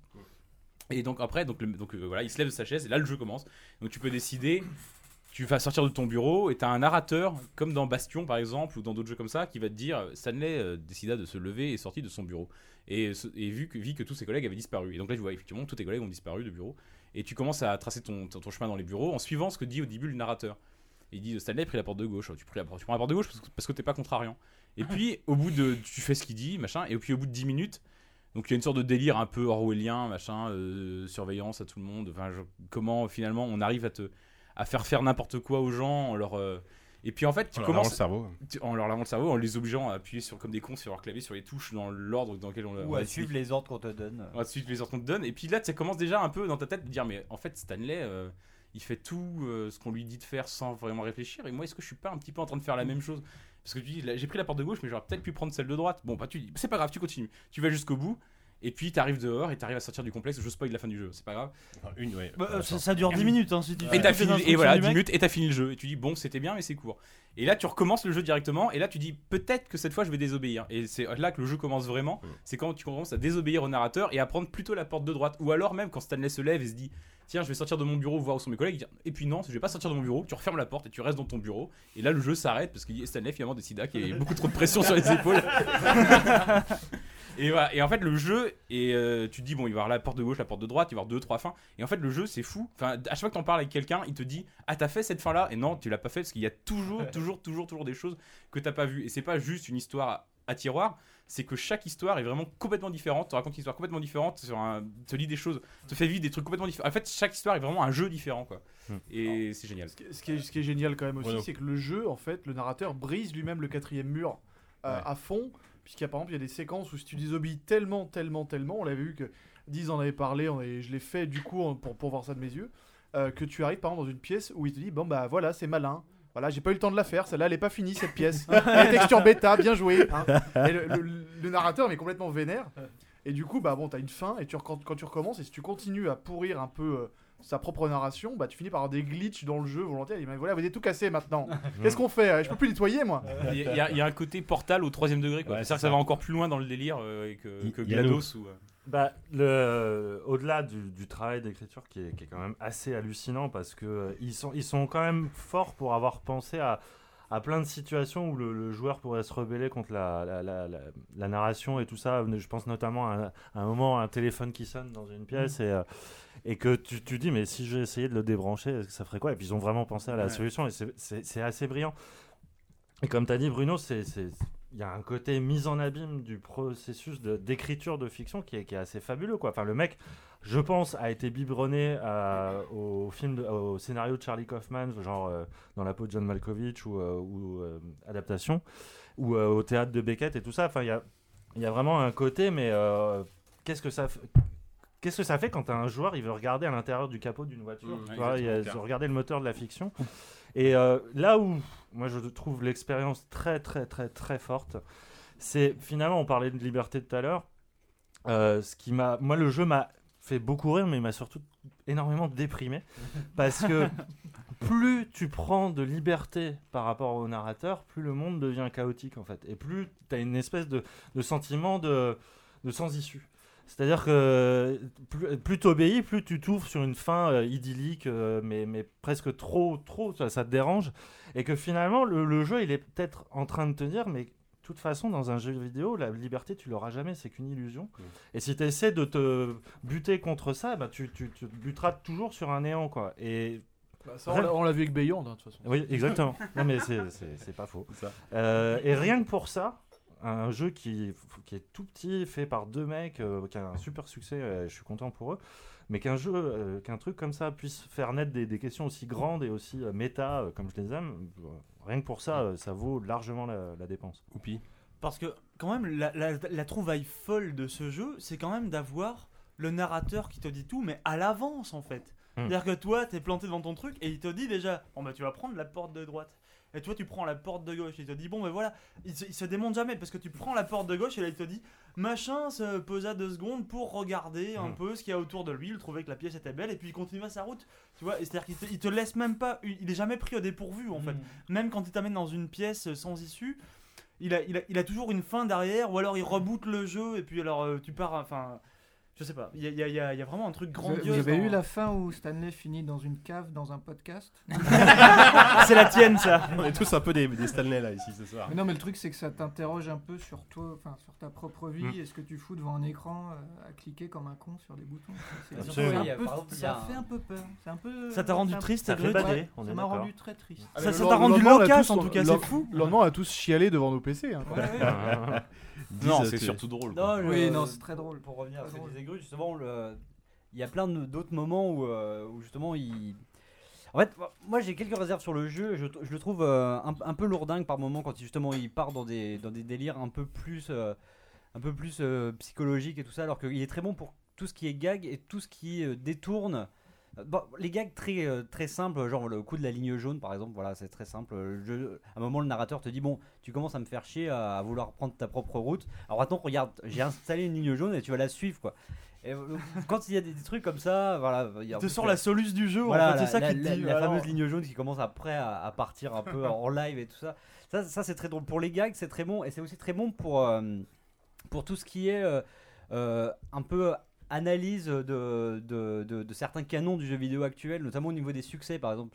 C'est pour ça que je voulais revenir sur ce que disait Grut, c'est que tu as l'impression, euh, ça t'interroge un peu sur ce que tu es en train de faire. Il y a un succès par exemple, c'est euh, cliquer euh, 20 fois sur, la, sur euh, la, la poignée de la porte juste à la côté de ton bureau. Quoi. Et tu le fais, et, et le narrateur te dit Mais, mais qu'est-ce que tu fais là? T'es vraiment en train de cliquer 20 fois pour avoir un succès? Non, mais franchement, tu le mérites pas là. Alors tu vas cliquer Ouais, moi, 50 j'ai- fois maintenant. J'ai eu un succès improbable, c'est pareil avec le saut, parce que je, on peut pas sauter dans le jeu. Bah non, j'ai essayé avec espace, espace, espace, et j'ai eu le succès euh, jumper ou je sais pas quoi. Mais, mais- Mais C'est marqué, déjà- on a viré le saut, mais c'est fait exprès. Ça, ouais. Déjà de base, les succès sont, sont désactivés. Il faut aller dans les options, tu actives les succès et tu gagnes un succès pour avoir accès activer les succès. Ça, c'est déjà parfaitement génial. Mais, ce, qui est, ce qui est génial, comme je dis, c'est qu'il y a vraiment une mise en abîme de fou en fait, Ouais. des actions complètement stupides qu'on fait dans certains jeux.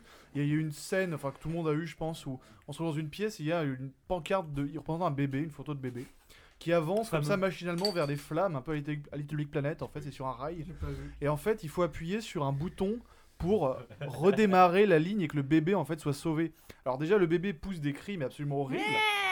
Voilà, mais J'imitais le bébé. et, et en plus, quand tu appuies sur le bouton, ça fait un ça. bruit affreux, genre. Et il te dit Bon, voilà, vous aimez, vous aimez les gameplays Bon, bah, vous allez appuyer là-dessus pendant 4 heures, quoi. et tu dois appuyer sur le bouton toutes les 4 secondes pendant 4 heures. Et je sais pas si un succès, je sais pas si un malade a osé le faire. Mais c'est surtout qu'entre le son du bouton, le son du bébé, t'as envie de Mais péter ça, ton écran. C'est que moi, je l'ai fait, mais je l'ai fait dingue. 3-4 fois. Et je vais. Ah, euh. Et c'est vrai que finalement, tu laisses parfois gagner le narrateur parce que lui-même te montre l'absurdité de certains gameplays qu'on t'impose. Et moi, je trouve ça très très intelligent, vraiment. C'est un jeu de maniaque, en fait, t'as envie de vraiment de mettre le jeu te met à l'épreuve, mais t'as envie de le mettre à l'épreuve aussi, quoi. Tu passes ton temps à, à un moment donné, il y a une sorte de boucle où tu reviens sur tes pas et tout, et tu dis, bon, là, il, il me laisse prendre une sorte de sortie de secours. Mais il te laisse quand même faire des Mais tours. Alors moi j'ai fait quand un même, ouais. tour, j'ai fait deux tours, trois Ouais. tours. J'ai dit, là, je suis sûr qu'ils ont trouvé un truc. quoi. Et effectivement, bon en fait non, ça c'est un mauvais exemple. Je suis pas sûr que ça marche. Mais souvent ça marche. Le jeu finalement arrive tout, prévoit tout ce que tu Mm. peux faire. Et moi j'adore par exemple, être dans un FPS, aller je sais pas chercher euh, sous les escaliers. Je crois on l'a tous fait, genre dans F2. Ouais, il y a- il y a jamais hein. rien, mais dans les escaliers, il y a toujours une caisse de munitions. Ah. Et là, typiquement, ce jeu, c'est ça. Bon, il y a peut-être pas forcément de caisse de munitions, mais dès que tu penses à un truc, oh, je vais faire ça, ça a l'air très con, mais je suis. Et en fait, t'es- jamais déçu. T'as toujours un gag, un truc, un machin. C'est vrai que même dans les séquences plus classiques où tu t'attends à devoir faire des choses pour t'en sortir, il y a une scène notamment où on déclenche une espèce d'explosion, d'autodestruction. Et en fait, on arrive dans une énorme salle où il y a plein de boutons avec marqué des 1, 2, boutons 3, partout, 4, elle est folle, G, on, off, de plein de couleurs différentes. on se dit, merde, j'ai dû avoir une séquence que j'ai vue quelque part sur un tableau. Alors tu rebootes le jeu, tu recommences. Tu trouves des chiffres. Alors il y en a un, il est marqué euh, 1, 2, 3, 4, euh, 5. Tu dis, bah ok, je vais recommencer. Et euh, du coup, quand tu arrives dans cette scène, t'as l'autodestruction qui se met en place, tu cherches le bouton les 1, boutons. le 2, le 3, le 4, sauf que le 5 il n'existe pas. Et tu te sens comme ça dans une espèce de vacuité, tu te dis mais en fait ce jeu me troll quoi. En fait ce jeu est un troll. Surtout, le, le mec te fout un, un méga, un méga timer, genre dans deux minutes, la salle va exploser Ouais. et toi tu cours partout. Mais, et t'es mais là, lui, mais mais lui-même, regardez-vous, regardez-vous en train que- de courir et d'appuyer sur tous les boutons de la ce qui est salle. fou, c'est que Vous aspirez quoi lui-même n'en sait rien. C'est-à-dire qu'il dit bon bah voilà, vous m'avez embêté, j'en ai marre. Bon bah on va dire que Stanley avait déclenché l'autodestruction. T'es là, Oh putain merde, qu'est-ce qui se passe? Et il lui est resté environ euh, bon bah deux minutes. Et là t'as le deux minutes qui apparaît. en énorme sur l'écran et puis à la fin il était là vous avez peur vous avez peur Stanley vous allez mourir et toi t'es là tu regardes le chrono qui défile en cherchant des boutons Et- tu vois il est là bon allez je suis sympa bien, ouais. je vous rajoute 25 secondes et là t'as l'impression qu'il t'a sauvé la vie Mais, mais, mais mille ce qui est dingue, c'est qu'on est tellement, tellement, tellement. Bah, c'est vraiment c'est le propos du jeu, c'est qu'on est tellement euh, mindfucké, Conditionné. de, dev- ouais, conditionné de devoir faire- ça marche faire des actions. Faire des actions comme ça. Oui, c'est vrai qu'on est loin du 8 et du mince. Devoir faire des actions prédéfinies. On est tellement habitué à appuyer sur des boutons dans des jeux. Qu'on est vraiment démuni. Et là, même moi, quand il me disait, mais non, mais je te préviens, ces boutons ne servent à rien. J'appuyais sur tous les boutons, mais que je pouvais, quoi. Mm. Il a, il a tout à fait raison. et c'est- Il y a un je suis sûr qu'il y a une côté- séquence qui permet de Il y a un côté à la fois musée de, de tout ce qui nous a conditionnés en tant que Il y a un vrai musée dans le jeu, d'ailleurs. C'est ça, et en plus il y a un vrai musée, Ouais. mais que, que tu le vis sur le mode d'un d'un train fantôme ou d'une visite de maison hantée, euh, où tu es quand même toujours surpris par, euh, comme tu dis, ton propre passif de joueur. quoi. Enfin, ça demande quand même une espèce d'intelligence et de recul sur tout, tout l'héritage qu'on a eu en, je sais pas, en 30 ans, 40 ans de jeux vidéo, que, que deux mecs ont réussi à penser en très peu de temps finalement. Euh, Diz, après on, on termine rapidement. Euh, voilà, un truc euh, qui m'a vraiment marqué avec ce jeu, c'est que euh, effectivement c'est tellement bien écrit et comme disait euh, Oupi tout à l'heure, c'est tellement euh, toujours au bon moment que, ça, que les, les, les, les- répliques de, de- de- de- narrateur. du narrateur sortent. C'est qu'il y a- il y, a un truc assez bizarre, c'est qu'à un moment on commence limite à converser avec lui quoi. Et moi je me suis retrouvé dans cette condition de quand il, il me parlait, j'avais l'impression qu'il était vraiment avec moi quoi. Par exemple typiquement la C'était moi, Kevin. non, non, non, mais la, la scène de l'autodestruction, euh, le, le- le dialogue où, enfin voilà, tout faut appuyer absolument sur un bouton et toi t'es en train de faire ça quoi. Tu dis bon alors je vais aller cliquer là, je vais aller cliquer là. Et à un moment je me dis mais je suis en train de faire n'importe quoi. Et là il me dit mais vraiment au même moment quoi. Il te dit non mais là ça sert à rien ce que tu fais. En fait tu te, rends- tu te rends pas compte mais c'est un écran de game over depuis 5 minutes là. Là ça sert plus à rien. Et pareil, il y a des moments comme ça où tu rentres en fait. euh, moi je lui, il me parle et je lui dis ok quoi. Et il y a une scène où il te dit euh, bon alors euh, alors attends je- j'ai pas trouvé le chemin Euh, ce que t'as qu'à faire c'est t'as qu'à tourner en rond dans la pièce et tu le fais quoi et, voilà il y a une sorte de relation qui s'installe et c'est T'es c'est un peu candide quand même, non? Non non non Non, parce que tu- ça peut toujours faire quelque chose en fait. Tu- oui, voilà, alors- que Mais en plus, tu t'essaies les trucs parce que tu penses que les mecs ils ont fait une fin spéciale pour ça Ah bah, aussi. et souvent ça- ils l'ont fait d'ailleurs. Ouais, Le souvent l'ont truc, c'est que moi je suis allé au paradis dans ce jeu et pas vous. Si, Ah, alors, j'y suis allé. Moi, moi. je voudrais juste dire C'est la critique qui spoil le plus. Mais Voilà. l'avantage, c'est qu'il y a tellement de fins que Ah bon. euh, Non, c'est ça qui me gêne un petit peu, c'est que là on est vraiment. En fait, le, le jeu c'est vraiment un jeu de découverte et là on est vraiment en train de le spoiler Ouais. Mais le, le- le truc, c'est comme le jeu et des Donc, mises à jour. jouez-y d'abord je et me- écoutez Je me la demande critique s'ils après. rajoutent pas des fins Il y a des mises à jour, ouais, je sais pas. Bah, Mais en tout cas, c'est le conseil qui arrive trop tard. Ce qui, est, sûr, non, mais on le dira sur le site, qui peut- les gens peuvent zapper. Ce qui est sûr, c'est qu'il y a une démo qui pourrait essayer les jeux sans se faire spoiler. Et je sais- vous avez pas, vous avez pas essayé la démo Non, Honnêtement, pas essayé la démo, non. Honnêtement, la démo elle est pas très bonne quand même. Non, en fait, la démo elle te présente le personnage du narrateur, mais en fait, elle te, elle te dit absolument rien sur le jeu. quoi. C'est une démo sur le processus. m'a donné envie de tester moi, le, le jeu. La démo, ça moi, marche. Voilà, c'est tellement une démo comme euh, aucune autre démo. Bah, moi j'ai pas eu envie et du coup Corentin m'a saoulé et quand même j'ai acheté le jeu derrière quoi. C'est, en fait, la démo, c'est un- une démo sur le processus de fabrication des démos. Donc, tu visites Ah, une sorte de musée de la démo. C'est où il très bon. t'explique. Tu dis, et maintenant, la démonstration. Et donc, tu fais vraiment un petit tour. Juste peu de la démo, je m'en branle. Tu fais vraiment un petit tour du, donc, de sorte d'usine de fabrication de la démo. Et puis, une fois que tu as terminé, il dit, et maintenant, c'est parti. On va, je vais vous montrer le premier niveau de The Stanley Parable. Ça commence, c'est une grande porte qui s'ouvre. Et en fait, ça marche pas. La porte s'ouvre pas, quoi. Je dis, ah, attendez, euh, attendez, on va recommencer. Il doit y avoir un problème. Et donc, euh, j'ai pas retrouvé le côté euh, dans la démo qui est gratuite, donc sur Steam disponible. J'ai pas retrouvé le côté libre arbitre et tout, Mhm. j'ai moins creusé en même temps, mais ça prend complètement le personnage du narrateur et l'humour du jeu. Donc euh, vous arrêtez pas à ça parce que c'est vrai qu'elle est beaucoup, elle offre beaucoup moins de liberté et de surprise que le jeu final, mais c'est une sorte de préquel qu'il faut Mise quand même bouche, faire, vite fait de mise en bouche euh, sympathique. D'accord, euh, on termine là-dessus.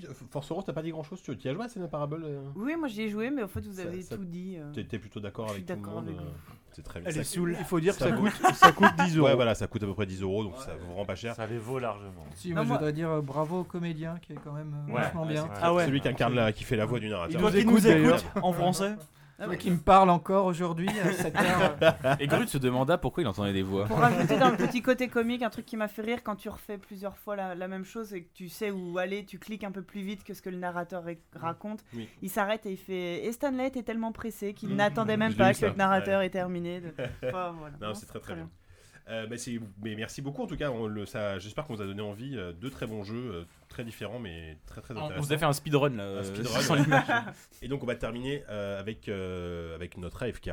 Gonna be in space. Space, space. Wanna go, wanna go to space. Orbit, space orbit. In my spacesuit. Ooh, ooh, ooh, lady, ooh, lady, ooh. Let's go to space. Gotta go to space, lady, lady. Come here, space. I have a secret for you. We're in space! Space, space. Ah, let go! Let Et go! Donc, pour I'm ce numéro, notre AFK est consacré à Gravity, un, un petit film que vous avez sûrement euh, déjà vu, comme, comme pas mal de monde a priori. Un film de- indépendant à petit Hein, budget. Voilà, c'est ça. Donc un film de Alfonso Cuarón à qui on doit déjà le très très bon euh, Les Fils de l'Homme notamment, avec euh, Sandra Bullock et George Clooney. Alors le pitch euh, est, est ultra simple, c'est euh, deux, euh, deux astronautes euh, qui sont euh, donc en orbite autour de la Terre, qui sont pour une mission de réparation de satellite, euh, tout ce qu'il y a de plus banal a priori. Euh, il y en a une, donc Sandra Bullock, c'est sa première sortie dans l'espace. George Clooney, c'est un vieux routard, il effectue sa dernière mission. Et il se passe un accident euh, qui fait qu'ils se retrouvent euh, bah, sans, sans, euh, sans navette pour rentrer, sans satellite, ils sont vraiment dans la merde. Non, la merde. Et, Et dans ils- l'espace. Ils, ils errent dans l'espace et ils se demandent comment ils vont s'en sortir. Voilà, le pitch est extrêmement simple. Et euh, beaucoup, ont- bon, le, le- film a eu un succès critique immense. Certains l'ont qualifié de plus grand, euh, le plus grand film sur l'espace de tous les temps, notamment James Cameron. Euh, les, voilà, les, Ça en enfin, dit long sur le. non, mais ça, ça faisait très, ça faisait très longtemps qu'il n'y avait pas eu un, un film qui avait de science-fiction, d'autant plus qu'il y a eu un succès critique aussi immense, qui est plus ou moins partagé par certaines personnes ici, mais tout le monde n'est pas forcément d'accord. N'est-ce pas euh, bah, 10 par exemple? Euh, alors, effectivement, Effectivement. euh, c'est une grosse claque, une clacose, j'ai envie de dire. Euh, tu- La cause de la période du Capitaine, bien sûr. Euh, on peut dire déjà que donc, le, le film est en 3D euh, et que c'est totalement justifié, ce qui est quand même euh, ce qui est pas donné Juste, à tout le s'il y a monde. un fi- S'il y a un film à voir en 3D cette année, c'est Gravity. Oui, il faut quoi, voir clairement. ces dix dernières années, bah, à condition. Voir, que- oui, voilà, ouais. Ouais, parce que Avatar, on peut très bien s'en passer d'Avatar. Commence pas. Euh, oui, c'est vrai. Donc euh, non, effectivement, c'est une grosse, grosse, grosse claque. Euh, on en prend vraiment plein la poire. Et euh, donc d'un- d'un d'un pur point de vue euh, hollywoodien et, et spectacle, c'est euh, c'est vraiment hyper impressionnant. Après, euh, moi j'ai des réserves effectivement sur le film euh, parce que je m'attendais à autre chose, vu le pitch. Tout simplement que moi on m'avait vendu une, une histoire de, de, de personnages qui dérivent dans l'espace. Et je m'attendais, je sais pas, hein, peut-être que c'est de ma faute. Je m'attendais à autre chose, je m'attendais à un truc peut-être plus métaphysique, un truc euh, en tout cas plus, plus, plus mental. euh, t'attendais vraiment à des- 2001, quoi. Bah peut-être, ouais, je m'attendais à quelque chose, en tout cas beaucoup plus subtil que ce que le film euh, m'a donné, parce que euh, très vite en fait euh, on se retrouve devant un film d'action euh, au sens propre. Et euh, Il y a que de l'action, quoi. Il y a que de l'action, quoi. Alors très bien faite, voilà, j'étais j'étais vraiment scotché, mais j'étais scotché pendant le film, mais quand j'en suis sorti, bah moi j'avais j'avais envie de garder, enfin d'être encore KO et de, de me dire que je venais de vivre un truc euh, que, enfin voilà, un truc incroyable, quoi. Et finalement j'en suis sorti. Et finalement, c'est un peu des, impressions négatives qui me restent euh, parce que justement, le film, euh, il manque de subtilité, il est très grossier et de manière générale, en fait, il en donne trop. Et trop, il est too much à plein de niveaux. Il y a trop de musique, par exemple. Il y a un jeu sur la musique qui est hyper lourd. Il, est trop dans la, symbolique un peu, un peu, un peu lourdingue de, la Renaissance, qui était déjà le cas. Enfin, c'est une thématique euh, qui était présente euh, à la fois dans Les Fils de l'Homme, évidemment, sur la question de la maternité, qui était déjà là aussi dans le Harry Potter qu'il avait fait, où il y avait euh, un petit coup de, de- de voyage temporel et de, de- donc de retour et de renaissance d'une du- de toute une séquence euh, qui était vraiment géniale. D'ailleurs, c'est le meilleur des Harry Potter, soit dit en passant. Carrément. Et, euh, et voilà, et donc euh, là, le, le- le film est, est un peu lourdingue, et justement, et, euh, et m'a un peu perdu à cause de ça. Et euh, voilà, j'en attendais autre chose. Et euh, bon, je pense que je vais laisser parler les autres et revenir un peu plus tard. On sent qu'Yannou est inspiré devant ses frites, là. Dès qu'on a acheté des frites. Ah, Je me joins, je me joins à, Gi- à Diz sur, euh, sur le côté un peu euh, déconvenu. Euh, le, le film est très bien, il n'y a, il y a rien à dire. Il prend le, le parti pris radical quand même de, de faire un, un enchaînement de, de plans séquences comme Quaron sait très bien les faire. Enfin, c'est ça qui m'avait juste halluciné dans, dans Les Fils de l'Homme. Et que euh, moi je dirais que dans, dans ce film-là, il y a une première heure qui est parfaite et une deuxième heure qui moins, une demi-heure, une deuxième demi-heure qui l'est moins parce que le film abandonne son parti pris radical pour choisir d'être un mélo hollywoodien très bien amené, enfin avec tous les arguments euh, qu'on aime, qu'on peut aimer dans un mélo, mais qui moi aussi m'ont sorti justement de- du film. Et c'est vraiment ça en fait le, le rapport que tu peux avoir le avec le film, c'est un rapport d'absorption. C'est-à-dire que cette première heure, moi j'ai vécu un truc qui était quand même assez unique. Et euh, on compare le film à 2001, mais j'ai entendu des gens qui ont comparé l'expérience de Gravity à celle du premier film des Frères Lumière, parce que les gens avaient vécu devant euh, l'entrée en gare euh, du train de la Ciotat. C'est-à-dire un rappeur, un- la légende veut que les gens aient eu peur et se soient enfuis de la salle. Et on n'en est, pas- on n'en est pas encore là, mais je, il y a C'est un pas assez mauvais pour qu'on ait envie de fuir. Là. Note que ça m'est arrivé sur Catwoman, ça. Ouais. Mais il y a, y a- je trouve qu'il est très fort dans cette façon qu'à un moment, tu oublies tout simplement que tu es au cinéma, tu oublies que tu es un spectateur et tu sors toi-même de ton corps. Et là-dessus, enfin sur un, un film qui questionne la, la peur du vide, la question de la pesanteur, et qui le fait justement par l'expérience du cinéma, par le temps réel, par le, le fait d'être dans un pur présent. Il y a un moment où j'oubliais, l'effet d'une vraie projection astrale. Et la, projection astrale, en plus, est vraiment brillantissime parce qu'elle se situe dans euh, finalement un éveil d'essence et un éveil à la vie. Tout le film parle de ça finalement, c'est frôler la mort pour euh, se réveiller à la vie. Et je trouve fabuleux qu'à un moment, un film me, fasse me rendre compte à quel point c'est important en fait de respirer, juste un- une bouffée d'oxygène. À quel point Mm. finalement c'est pas aussi c'est pas aussi gratuit et facile que ça à avoir et tout. Et il y a tout ce côté euh, physique première que qu'il arrive à refaire sortir en plus avec la, la 3D qui fait que des effets de particules et tout ça. Enfin, il questionne le cosmos quoi. Et ri- rien que pour ça, je pense que c'est un film important. C'est un film qui m'a déçu peut-être. C'est un film qui va pas au bout de ses promesses, mais qui pose une espèce de de- de- d'état des lieux de ce que peut faire le cinéma et ce qu'il peut nous apporter par rapport à notre propre euh, ressenti du monde que voilà, je pense que faut- rien que pour ça, il faut aller le voir. D'ailleurs, vous êtes 1,5 million à Est-ce l'avoir. que, est-ce que tu as dit que ce serait une quadrilogie aussi T'imagines un truc affreux. Gravity 4. Gravity 4. Mais c'est vrai que moi, je- moi tu, quand tu disais tout à l'heure euh, au niveau de la comparaison avec le près des fins de lumière, moi, il y a un moment donné, j'ai eu un mouvement sur le côté. Il y a- il y a- non, mais vraiment, et je suis pas le seul. J'en ai parlé à plusieurs Tu personnes. voulais attraper le Non popcorn mais, voilà, j'ai- j'ai- non, mais vraiment de- d'une espèce de réflexe de- d'éviter un truc qui m'arrive dans la tronche. Ouais, non, c'est vrai. Et, et, et pour, et pour- j'ai vraiment jamais ressenti aussi physiquement un film en fait. Quand, quand je suis sorti du film à la fin de la projection, j'avais vraiment presque du mal à marcher droit. J'étais un peu, euh, j'étais un peu pâteux. J'étais un peu. C'est Non, pas mais du vraiment- popcorn alors. c'est possible. Ça me fait Et- pareil quand je pars d'ici. moi. C'est- oui, bah, ça, ouais. Et, euh, donc voilà, donc ça, pour le coup, ce, ce côté vraiment expérience euh, quasiment Ouais. physique euh, du cinéma m'a vraiment, enfin, m'a vraiment scotché. Et rien que pour ça, effectivement, moi je trouve que c'est un film, un film marquant d'un point de vue technique, euh, sans doute dans l'histoire du cinéma. La question que j'ai, moi qui ne l'ai pas vu, c'est est-ce que c'est un film qui vivra bien en DVD et en Blu-ray? Alors ça, c'est la grande Je question. pense pas. Je, Je je pense me- que c'est un ça, film je me qui, euh, demande. qui rétablit l'expérience de la salle de cinéma et rien que pour ça, il est important. Mm. Mais c'est limite un film qui peut faire vendre euh, des grosses télés en 3D, euh, genre euh, bien, bien, bien méchantes. Ouais. Non, mais limite, je serais presque prêt à, m'acheter euh, un- une, grosse télé comme Non, ça mais pour ça revivre. pas. Je pense aussi- que ça suffira pas, aussi effectivement. mais- l'expérience collective d'être avec des gens Ouais, qui ouais, vivent ouais. la même chose que toi. Et, Mais clairement, pour- DVD il en- est très en- C'est fort. vrai en qu'en fait, on est assez proche euh, par moment du- d'un d'un truc euh, du, du futuroscope. C'est exactement ça en fait. Mm. C'est plus que. Alors c'est pour ça qu'il faut pas être trop sévère. Effectivement, il y a des, il y a des, il y a des, il y a des broutilles euh, qui, qui me chagrinent au niveau de l'écriture, mais. Mais c'est vrai que c'est une telle expérience à vivre, effectivement, collectivement. En plus, moi, je, je l'ai vu dans une salle où, où il y avait vraiment une sorte d'émulation comme ça qui était euh, Mm. vraiment assez Mm. réjouissante. Mais, euh, mais pour en revenir sur cette question de, de- d'un, d'un côté, euh, le besoin de respirer, le, le côté apnée, moi, ça m'a beaucoup rappelé en fait, qui se passe pas du tout dans l'espace, qui se passe en mer, le, le film qui s'appelait Eau. euh, euh, bleu. euh, Ah, ah, avec les requins, les, les- Ah, euh, ouais, ouais. en- oui. The Riff, mais. euh, Ouais. Ah, bon, voilà, ça reviendra. C'est exactement, j'ai eu le- les, je me rappelle, j'ai eu exactement, j'avais eu les mêmes Mm. sensations euh, de, de temps en temps de prendre une Sharknado, non Open. Water. Open Water, voilà. De- de- D'un moment dans le film, de- d'essayer de, prendre une sorte de, de grande bouffée d'air, parce que à un moment, c'est exactement ça, quoi. Tu te dis, euh, mais est-ce que je suis en train de respirer C'est tout con, c'est un truc qui est naturel normalement, et, et quand tu commences à y réfléchir, tu te dis qu'en fait, euh, tu as besoin de, de- de faire le truc. Et moi, j'étais vraiment comme ça dans le film. À un moment, j'étais en train de limite de suffoquer. Je me dis, mais il faut vraiment respirer, c'est c'est tout aussi con que ça, quoi. Mmh, C'est ça.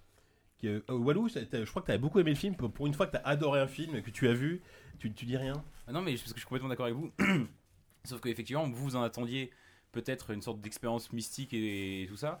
Moi, j'en attendais pas grand chose. Enfin, ça avait l'air génial ça, mais j'avais pas de, de- de- de- de- de- d'attente particulière. Mm. Et j'ai trouvé que c'était effectivement un putain de film d'action. Et c'est un film d'action, c'est ça Bah, faut préciser que t'es déjà un grand fan de Space Cowboys à la base. Quoi. J'ai pas vu Space Cowboys. C'est avec des cowboys dans l'espace des Oui, chevaux je vois qui bien volent. avec Eastwood et tout ça. Ouais, voilà, ouais. Euh, non, mais moi, je, moi, c'est un putain de film d'action et moi, ça me suffit. Je suis content, quoi. C'est à dire que je suis sorti de là euh, euh, vraiment sonné, mais pas parce que ça m'a fait une sorte de trip euh, Mhm. métaphysique et ça m'a Mhm. fait voyager au bout de moi-même, juste parce que je me suis pris une droite, quoi. Et Mhm. euh, voilà, juste ça. Non, mais ce, qui, ce qui est bien, c'est que pour une fois, on a un, un gros blockbuster qui dure pas 2h30. Le, le, fi- le film, pour le coup, c'est très bien. c'est- Ça dure une heure et demie, c'est ramassé. Euh, on s'ennuie, évidemment, on s'ennuie pas une seule seconde. Et euh, je sais plus, je crois que c'est Mad Movies, euh, dans leur critique, ils, ils ont, ils, ont, ils l'ont qualifié, je trouve l'expression assez jolie, de blockbuster minimaliste. Dans le sens où ça va à l'essentiel. Bon, c'est peut-être un peu exagéré, mais ça va à l'essentiel, entre, entre guillemets, en termes juste d'action et de. Il y a 2-3 sous quand même. On Non, a dit ça ouais. du dernier chez Malan aussi. et oui, mais bon, C'était pas vraiment voilà. gagné, quoi. Non, et surtout, il réussit un exploit, c'est de rétablir Sandra Bullock, qui, qui est Ça, pas une c'est actrice. C'est un une bon actrice qui film m'a fait avec rêver. Sandra Bullock. Mais oui, C'est ça. C'était une actrice qui est née un peu dans les années 90 et qui a fait fantasmer beaucoup de monde, pas moi à l'époque. Et là, pour le coup, elle est, elle est, elle, a- elle est vraiment pas mise en valeur et tout ça, mais il y a, enfin, le film quand même arri- arrive à te, à te faire sentir euh, complètement. à- Enfin, il y a une vraie projection en elle. Et l'actrice, pour le coup, est absolument Mais, mais fabuleuse. ce qui est fou, c'était le, le choix de Sandra Bullock parce que jusque-là, son plus grand film, c'était un peu Miss Détective, quoi. Enfin, c'était quand même pas l'actrice. C'était Speed. Speed quand même. Non, mais c'était quand même pas l'actrice Oui, la plus ah, mais incroyable de l'univers. Ah bah non, À la base, À la il base, voulait- c'était Nathalie Portman. Non, il voulait Angelina. Jolie aussi. Ah oui, d'accord. Bah, oui, à la base, il y avait Mais Portman. et- euh, après, enfin, on peut pas non plus euh, exclure le fait qu'ils ont, enfin, elle est, euh, son corps est vachement exploité dans le film, quoi. Bah, elle passe quand même la moitié du film en, shorty Ouais, voilà, débardeur, quoi. ouais. Après, enfin, voilà. Il- que- oui. il- Oui, mais bon, oui. Bref. Bref. Mais bref, je veux dire, euh, enfin, il faut Well, pas well, non well. plus. euh, moi, je trouve on, on en fait beaucoup autour de Sandra Bullock, mais je pense que beaucoup d'actrices avec ce rôle-là, voilà, de, de- en fait, c'est plus une performance physique que- Oui, qu'une c'est ça. performance euh, d'actrice quoi. C'est Mm. effectivement elle, est, elle, est, elle est musclée, elle est- on, enfin on voit bien quoi, le, Mm. le corps euh, bouge bien à l'écran, mais après enfin il faut pas non plus euh, partir dans des délires. Euh, ça reste Sandra Bullock quoi. Oui, oui, non, mais- Ah non, je suis vraiment pas d'accord. Enfin là, pour le coup, il y a un vrai jeu d'actrice, notamment dans les, les phases de d'apnée. et- Non, non, d'apnée justement. Où là, tu, tu t'es pas, tu vois même pas son corps. T'es dans, t'es à l'intérieur d'un casque, donc t'entends juste l'actrice réciter euh, son texte s'il y en a un. Et je suis désolé, là, elle est, elle est juste parfaite. Enfin, il y a, il y a- Ouais, enfin, Je pense qu'elle a même. euh, ils, ils ont été forts au point qu'ils ont réussi à faire peur à l'actrice elle-même. Je pense qu'elle est dans Mhm. un vrai état Les euh, de tournage mise en danger et tout ça. Et, et alors qu'ils ils sont euh, euh, performance capturée à fond. euh, Ouais. enfin, c'est- tu vois, a- je trouve qu'il y a une émotion qui naît d'elle et qui est pas du tout de l'ordre du corps, Mhm. mais de la pure expressivité. Euh, Oupi, Force Rose, euh, Grut, vous avez, vous, si vous l'avez vu, vous avez. Non, je l'ai pas vu. Ah, tu l'as pas vu. Bon. Bah moi je l'ai vu Oupi, après euh, ça c'est t'a vrai pas que marqué, déjà si si si, Si mais j'en j'en attendais vraiment rien du tout parce que je m'étais pas renseigné du tout sur le film. Effectivement comme tout le monde j'ai pris euh, cette énorme droite avec euh, surtout te, te prendre à vouloir respirer en même temps que les mecs ça c'était vraiment le, le point le point marquant du film. Après le truc c'est c'est vrai que la fin enfin la fin la fin la fin le, me- le mec qui a écrit le scénario c'était incroyable. Il a, il a- il a- il a empilé absolument on va dire c'est il faut pas jouer au loto quoi. Ou alors si justement peut-être qu'il faut qu'elle Bon, joue, si, tu dire- disais rien dans là-dessus, ce serait bien. Là. Pas de spoil. Non, non, mais. euh, Non, oui, il y a, y non, mais- Non, Il y a- y quand même- un côté euh, Luan Murphy qui est effectivement un peu trop insistant à certains Ah moments. oui, elle retombe Ouais. sur Terre sur une biscotte, c'est que c'est quoi Sur elle, elle s'empale sur un pieu, tu sais. Dommage, quoi. C'est vrai que c'est un, un peu une escalade qui, qui finit par. En fait, je pense ça- être ça- ça- hyper contre-productive en fait pour le film, c'est que au lieu de- de- de- d'avoir une sorte de, de déprime finale ou de soulagement, tu finis par limite être euh, plus en train de rigoler qu'autre chose quoi. Ouais. Et ça, un- moi c'est absolument pas l'émotion que je voulais avoir dans- Mm. devant ce film là quoi. Ouais. Finir en disant Oh, quand même ils, ils abusent un peu. Enfin, voilà, c'est exactement. Il y a quand vraiment même- pas ce que je voulais quoi. Il y a quand même des, des montagnes de clichés sur ce truc-là et bon, euh, on peut pas, on peut pas en parler, mais je veux dire, à la fin, il y a une scène où on a ri dans la salle. On, Bah ouais voilà. ouais. on, on arrive parce que Ouais. parce que parce que c'est pas possible. Enfin, Est-ce que c'est pas la pression aussi qui se Ouais, c'est ça qui euh, Non, non. Bah non, je À un certain, je pense pas pas. peut-être pas au moment où tu Non, parles, mais il y a, y des moments où tu rigoles parce que J'étais un peu ouais. sorti du film euh, avant ça quand même. Le- C'est-à-dire qu'au début, il était vraiment, il m'a, il te prend à la gorge, puis après, après je l'ai regardé, ouais, en mode popcorn. Quoi. Après, j'étais là, bon, et alors et ça, est-ce que ça peut lui arriver dans la Le, gueule le- truc, c'est que moi j'ai juste vu la bande-annonce, hein, bon, qui déjà montre pas mal de choses. Euh, je connais pas la fin et ça m'intéresse pas de la savoir tout de suite, mais je vois la bande-annonce, je un vois le pitch de départ, je me dis, elle ne, si elle s'en sort bien, c'est abusé. Elle peut pas ne pas bien s'en sortir, enfin ça va forcément être la galère jusqu'au bout. Non mais, Tu je verras. verrai, mais bon déjà apparemment j'ai compris que c'était la- un peu la fille la plus poissarde du monde, C'est un peu ça. ouais. mais C'est si ton en âme- c'est plus ton derrière âme elle sœur, s'en Bruno. sort, c'est-à-dire que... hein Quoi C'est ton âme Elle avait sœur, perdu Bruno. toutes ses sauvegardes sur Super NES. Son quoi. CD était gravé. Sur Final Fantasy, tout ça. Dur. Euh, ouais, donc euh, globalement. euh, À voir. ex- À- voilà, quand film, à voir. film À et voir au film cinéma. À voir, Ouais. À voir absolument. Au cinéma. Pas forcément le chef-d'œuvre que, que certains. C'est euh, pas du cinéma, c'est du cinoche. Je pense que la Ouais. différence se joue là. Euh, bon bah c'est bien, merci en tout cas, on a pu euh, parler de, de Gravity puisque mine de rien il fallait en parler, enfin il fallait pas en parler mais c'était intéressant d'en parler. Et je tiens à préciser quand même que l'apéro du Capitaine a du Coca Jack Daniel sur sa table. Après, absolument incroyable. J'ai très envie de goûter mais je disons Tu que de whisky donc. euh, bon, voilà. directement en canette. Bon, si c'était l'heure de conclure cette émission, euh, On nos, peut faire ça. bah, nos petites recommandations, allez une minute chacun. Oupi en premier ou pas? Ouais, eh ben moi, non mais moi, moi c'est très simple, c'est sûr. Depuis le 22 octobre dernier, il y a une chose que vous ne pouvez pas éviter, c'est le prochain jeu Nancy Drew, enfin qui est déjà sorti. Le dernier jeu Nancy Drew. Silent Spy, ça s'appelle. le donc prochain c'est le, le 31ème. Alors, On pourrait faire ça en critique, on pourrait tous y jouer, on- ça serait bien. Et euh, donc euh, un, un jeu que, que je n'ai pas eu encore la chance de- d'avoir, bien que j'ai j'ai été aux États-Unis ce matin-là, et euh, enfin pas spécialement ce matin-là, mais bon, J'ai- j'étais là-bas. se la raconte quoi Tu dis, ah, tiens, il y a Nancy Drew qui sort, si je faisais un petit tour aux États-Unis. Non, pour, pour une affaire intime qui ne regardait que moi et le peuple américain. Et, euh, et j'ai cherché ce jeu que je n'ai pas trouvé malheureusement. Mais ce serait fameux. Surtout que le jeu a l'air incroyable. On se retrouve quand même à découvrir que la mère de Nancy Drew a probablement été assassinée. Non. Et ça, c'est pas bien du tout. On découvre aussi qu'elle était une espionne. Et ça, c'est fou. Surtout que, bon, bah, elle- est quand même habillée en ninja. Donc, au bout d'un moment, il faut quand même faire la distinction entre un espion et un ninja. hein. Enfin, je sais pas. On n'a jamais vu James Bond avec un katana, par exemple. Encore que lui, c'est le pire espion du monde. Tout le monde le connaît. Oui, les oui. barman lui servent sévère avant même qu'ils disent bonjour. Ça, c'est complètement fabuleux aussi. Voilà. Donc, vous- êtes, vous êtes absolument obligé de jouer à ce jeu. Procurez-vous le. Il est sur le site officiel pour quelques 19 dollars, je crois. Ah, quand même. Ouais, ouais, bon, ça fait Ou alors un achetez-vous deux Stanley. Parable. Deux Stanley Parable. Ouais, bon, peut-être que vous allez pas y jouer en fait. mais bon. Merci beaucoup. Ben, on, a, on a hâte de, que tu nous en parles au prochain numéro. Bien sûr. Euh, Diz. Non, mais moi j'ai pas le temps de vous parler là, faut que je rentre jouer à Nancy Draw, quoi. Euh, non, bah, juste euh, très rapidement, euh, la saison 3 de Homeland a, a débuté aux États-Unis. Ah oui. Euh, Ah oui. j'ai vu les tout premiers épisodes. J'avais été vraiment très très déçu par la saison 2 qui pour moi euh, était euh, la négation limite de la, de la première où, euh, où le personnage de Carrie était vraiment euh, dicté par une sorte de, de- de folie comme ça et on avait envie de la suivre alors que la saison 2 euh, elle était, elle c'est- son comportement était dicté par l'amour ce qui m'intéresse beaucoup moins par rapport à la folie et là justement j'ai retrouvé au Les début deux de- sont proches, c'est très Tu es philosophique. sans comme sujet. cœur. Ouais, oui, je suis sans cœur. Et euh, saison 3 commence avec euh, quelque chose que j'aime beaucoup, c'est que euh, on a un retour d'une cruauté vraiment atroce vis-à-vis de l'héroïne. Et, euh, et justement qui s'en prend vraiment plein la poire dès le début et, euh, et justement donc j'ai retrouvé en fait un peu de d'empathie pour elle et je suis impatient de voir la suite de ses aventures dans la saison 3 Homeland D'accord. donc Merci Diz. Bruno, as-tu une recommandation? Oui, en fait, j'ai une, j'ai une non-recommandation. En Ah, fait. J'ai on le- aime bien les Le non-recommandations. truc que je ne veux pas que vous voyez, en fait. C'est-à-dire que moi, j'ai regardé euh, via des, des moyens incroyables euh, la- le, le début de la saison 1 de euh, Marvel Agent of Shield. Agent of Shield, ouais. Voilà, qui est donc la série dérivée de Avengers et de, de- de tous ces films dont on nous abreuve tous les deux ans. Euh, qui met en scène l'agent Phil Coulson, qui est revenu incroyablement d'entre les morts. Coulson quand même, c'est fou comme nom.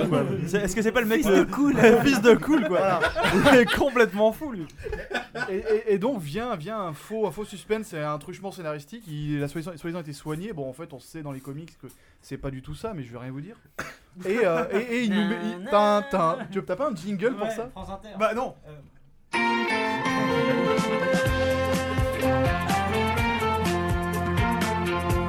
Retour à la vie l'agent Coulson en fait il est vivant Non, mais, mais en fait, c'est soit un clone, soit un alien, soit un robot, mais c'est un des trois. Et, euh, et donc, Michel. Drucker, en fait. on a l'agent- Michel Drucker. on- a l'agent Coulson comme ça qui va recruter une espèce de, de team de bras cassés qui sont toujours dans la merde pour combattre un peu les, les aliens et les autres monstres qui peuplent la Terre et qui menacent ses habitants. Et euh, donc ça, ça a l'air cool, on se dit bon, on va apprendre des choses sur l'univers Marvel, Avengers, ça peut être bien. Sauf qu'en fait c'est très très mal mené, ça ressemble à un mauvais remake de Warehouse 13 qui est déjà pas bon à la base. Et, euh, et finalement on s'emmerde un peu et les seconds couteaux et les, surtout les, les freaks un peu qu'on rencontre dans les premiers épisodes sont terriblement faibles, on a l'impression de regarder un mauvais Buffy.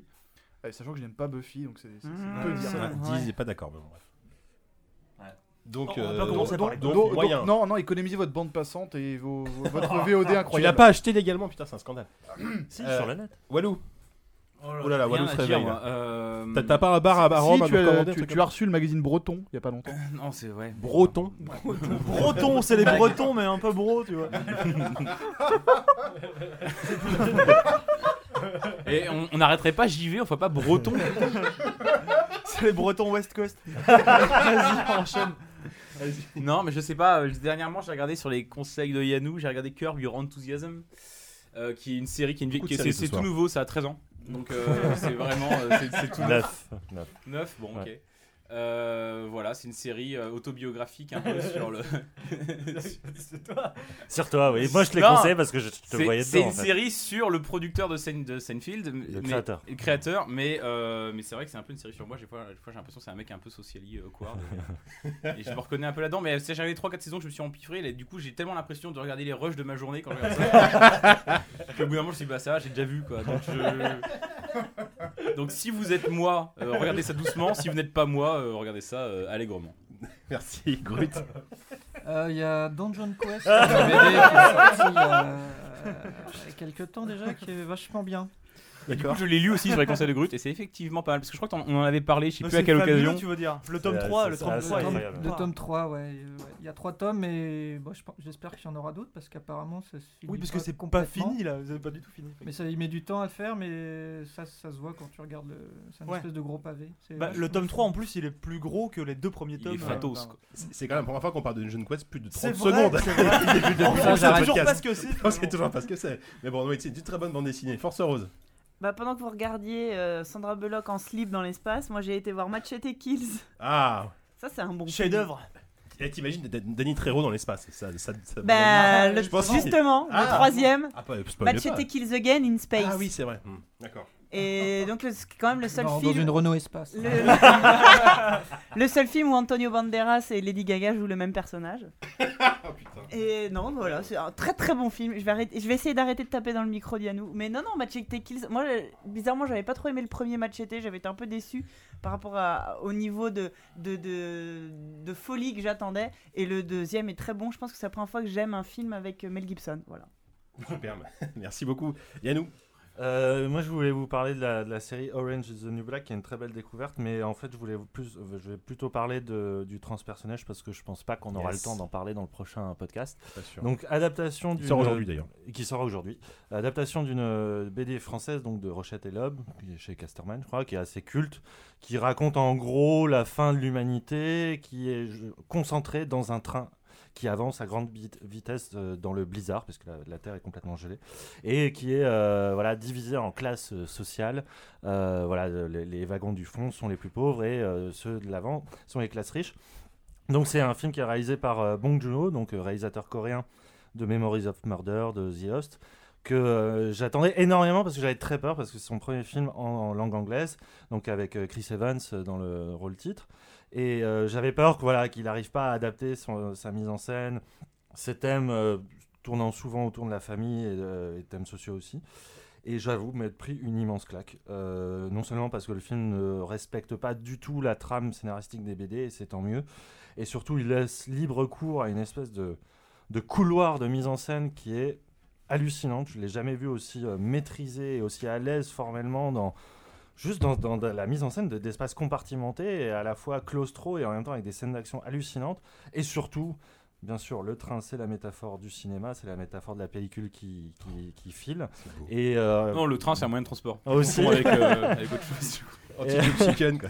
Et euh, il arrive à, comme ça à boucler sur une métaphore du cinéma qui en plus est à la fois très naïve mais en même temps très très belle. Enfin, moi, je, Alors, je ju- recommande. ju- juste pour les gens qui voudraient aller le voir, est-ce que le nom français c'est transpersonnage Parce qu'on a la pub dans JV Oui, oui. et c'est Snowpiercer. Oui, oui, c'est le transpersonnage. ouais. D'accord. Vous êtes fait avoir sur la Ok, pub. Ah oui, sur la pub de- Ah non, c'est marqué Snowpiercer, le transpersonnage en dessous quand même. Oui, oui, J'adore oui, voilà. les mecs qui trouvent les titres en français. Mais- Non, mais le nom Oh, de la BD ouais, est le transpersonnage hein, là-bas. Oui, la BD d'origine, c'est ça. C'est vraiment marrant. enfin, je fais une toute petite aparté sur. euh, C'est vraiment la, la thématique du moment, euh, le côté cast comme ça. disons, il y avait eu le, le- Elysium. le- le- Elysium. Oui, oui, oui. Euh, on en parlait dans The Wolf Among Us. Il y a euh, le nouveau Hunger Games qui arrive aussi. C'est vraiment, c'est vraiment le- la thématique du moment. Enfin, l'autre thématique, c'est aussi le fait de se prendre des claques. Que là, à force Ouais, de prendre des claques, on a les joues qui chauffent là, dans, cette- dans ce podcast. là. Euh, bon, moi je termine avec euh, encore une série, avec l'excellente série que vous connaissez peut-être, euh, The IT Crowd, donc euh, une- un sitcom anglais. Vulgairement, on peut dire que c'est euh, c'est la version anglaise de The Big Bang Theory, mais Bah, vraiment sauf que c'est très sorti avant, mais- Sauf que c'est sorti avant, donc c'est euh, mieux.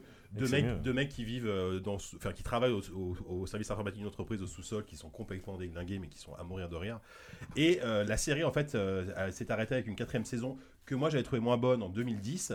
Et euh, heureusement ils ont conclu avec un double épisode donc qui dure 40 minutes euh, il y a à peu près un mois et qui conclut vraiment la série et euh, un épisode vraiment enfin moi que j'ai adoré parce qu'en gros on retrouve tout ce qui fait tout ce qui a fait la qualité de cette série pendant quatre saisons condensé en 40 minutes c'est juste à mourir de rire moi je trouve que la séquence avec Game Board elle est juste à pisser de rire enfin pour ceux qui l'ont vu euh, Game Board tu sais les- le- la, la web série là tu l'as vu l'épisode Oui, Personne vu, ne je l'a l'ai vu, Putain, c'est c'est génial. ce Non, on l'a vu, mais Je pense que t'as fait marrer un mec quelque part. C'est ça.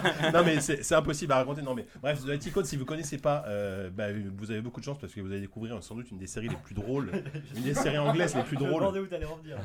si vous connaissez pas, vous avez beaucoup de chance parce Les que trois premières saisons mais- sont fabuleuses. Voilà, les deux premières saisons sont exceptionnelles, la quatrième est un peu moins bonne et l'épisode de conclusion est, euh, est fantastique et en plus conclut la série d'une manière complètement débile mais, mais qui est du coup super, super cohérente avec tout le reste de, de la série. Euh, donc à voir, 4 saisons, 6 épisodes par, série, euh, par saison parce que c'est une série anglaise donc c'est très court. Donc ça se regarde rapidement et c'est un petit bonheur. Yannou Voilà. et moi, on fait plus la moue que Sandra Bullock dans euh, Amity. Vous êtes pas d'accord dubitatif Non, il est bien, sur il- la qualité de ce dernier Oh, épisode. si, non, il est bien, il est bien. Il est bien, Ah, mais il est pas c'est capital, pas- quoi. mais il est bien. Ah, moi, je sais pas, j'ai j'ai retrouvé vraiment tout ce que j'avais aimé dans les trois premières saisons. Mais bref, Euh, bah, merci les amis, on a enfin terminé cette émission qu'on ne finit pas trop tard pour une fois, il est pas 23h30 comme d'habitude. Euh, C'est bah, on- dingue. On, remercie euh, Bruno d'être venu pour nous parler de JV. On remercie Merci. ceux de ZQSD qui travaillent sur JV d'être venus nous parler de JV. Et en bah- même temps, on est toujours là. Oui, si on venait pas, ça- Si on pas un peu seul, quoi. Non, finalement. la prochaine fois, il n'y aura que moi. Et euh, donc, bah, il vous Et reste. savon. Et savon, la vache. Le savon, il est pas là en fait. Ça va être Edward. Au fait, Savon est pas là. Euh, bah, on vous remercie. On vous donne rendez-vous dans un mois hein, avec, euh, avec son- Plus ou moins, si on retrouve ou un ordi, dans un mois, ouais. si on retrouve un Et, ordi. et dans les kiosques aussi. hein. Et dans les kiosques aussi, surtout JV le Mag, 3,95€ en kiosque, dans tous les bons- Donnez-nous des sous. dans tous les bons kiosques de France, achetez, achetez. Et JV le mag sur Twitter. Et JV le Mag sur Twitter. Et jvlemag.com. jvlemag.com, le site. Sur MySpace, JV. Alors c'est beaucoup plus compliqué, c'est 662 arrobase 12. Est-ce que c'est c'est quoi le numéro ICQ du compte euh, Vas-y, du compte. 2 3 3 3 18 23, c'est mon numéro ICQ depuis 10 ans, j'en change pas, allez-y. C'est le Et vrai. en pensez à plus. envoyer des lettres d'amour à TeamSeat. Merci Patrick. Bon, donc on vous donne rendez-vous euh, très bientôt euh, pour une nouvelle émission de ZQSD et on vous embrasse très fort d'ici là. Salut Bisous. Ciao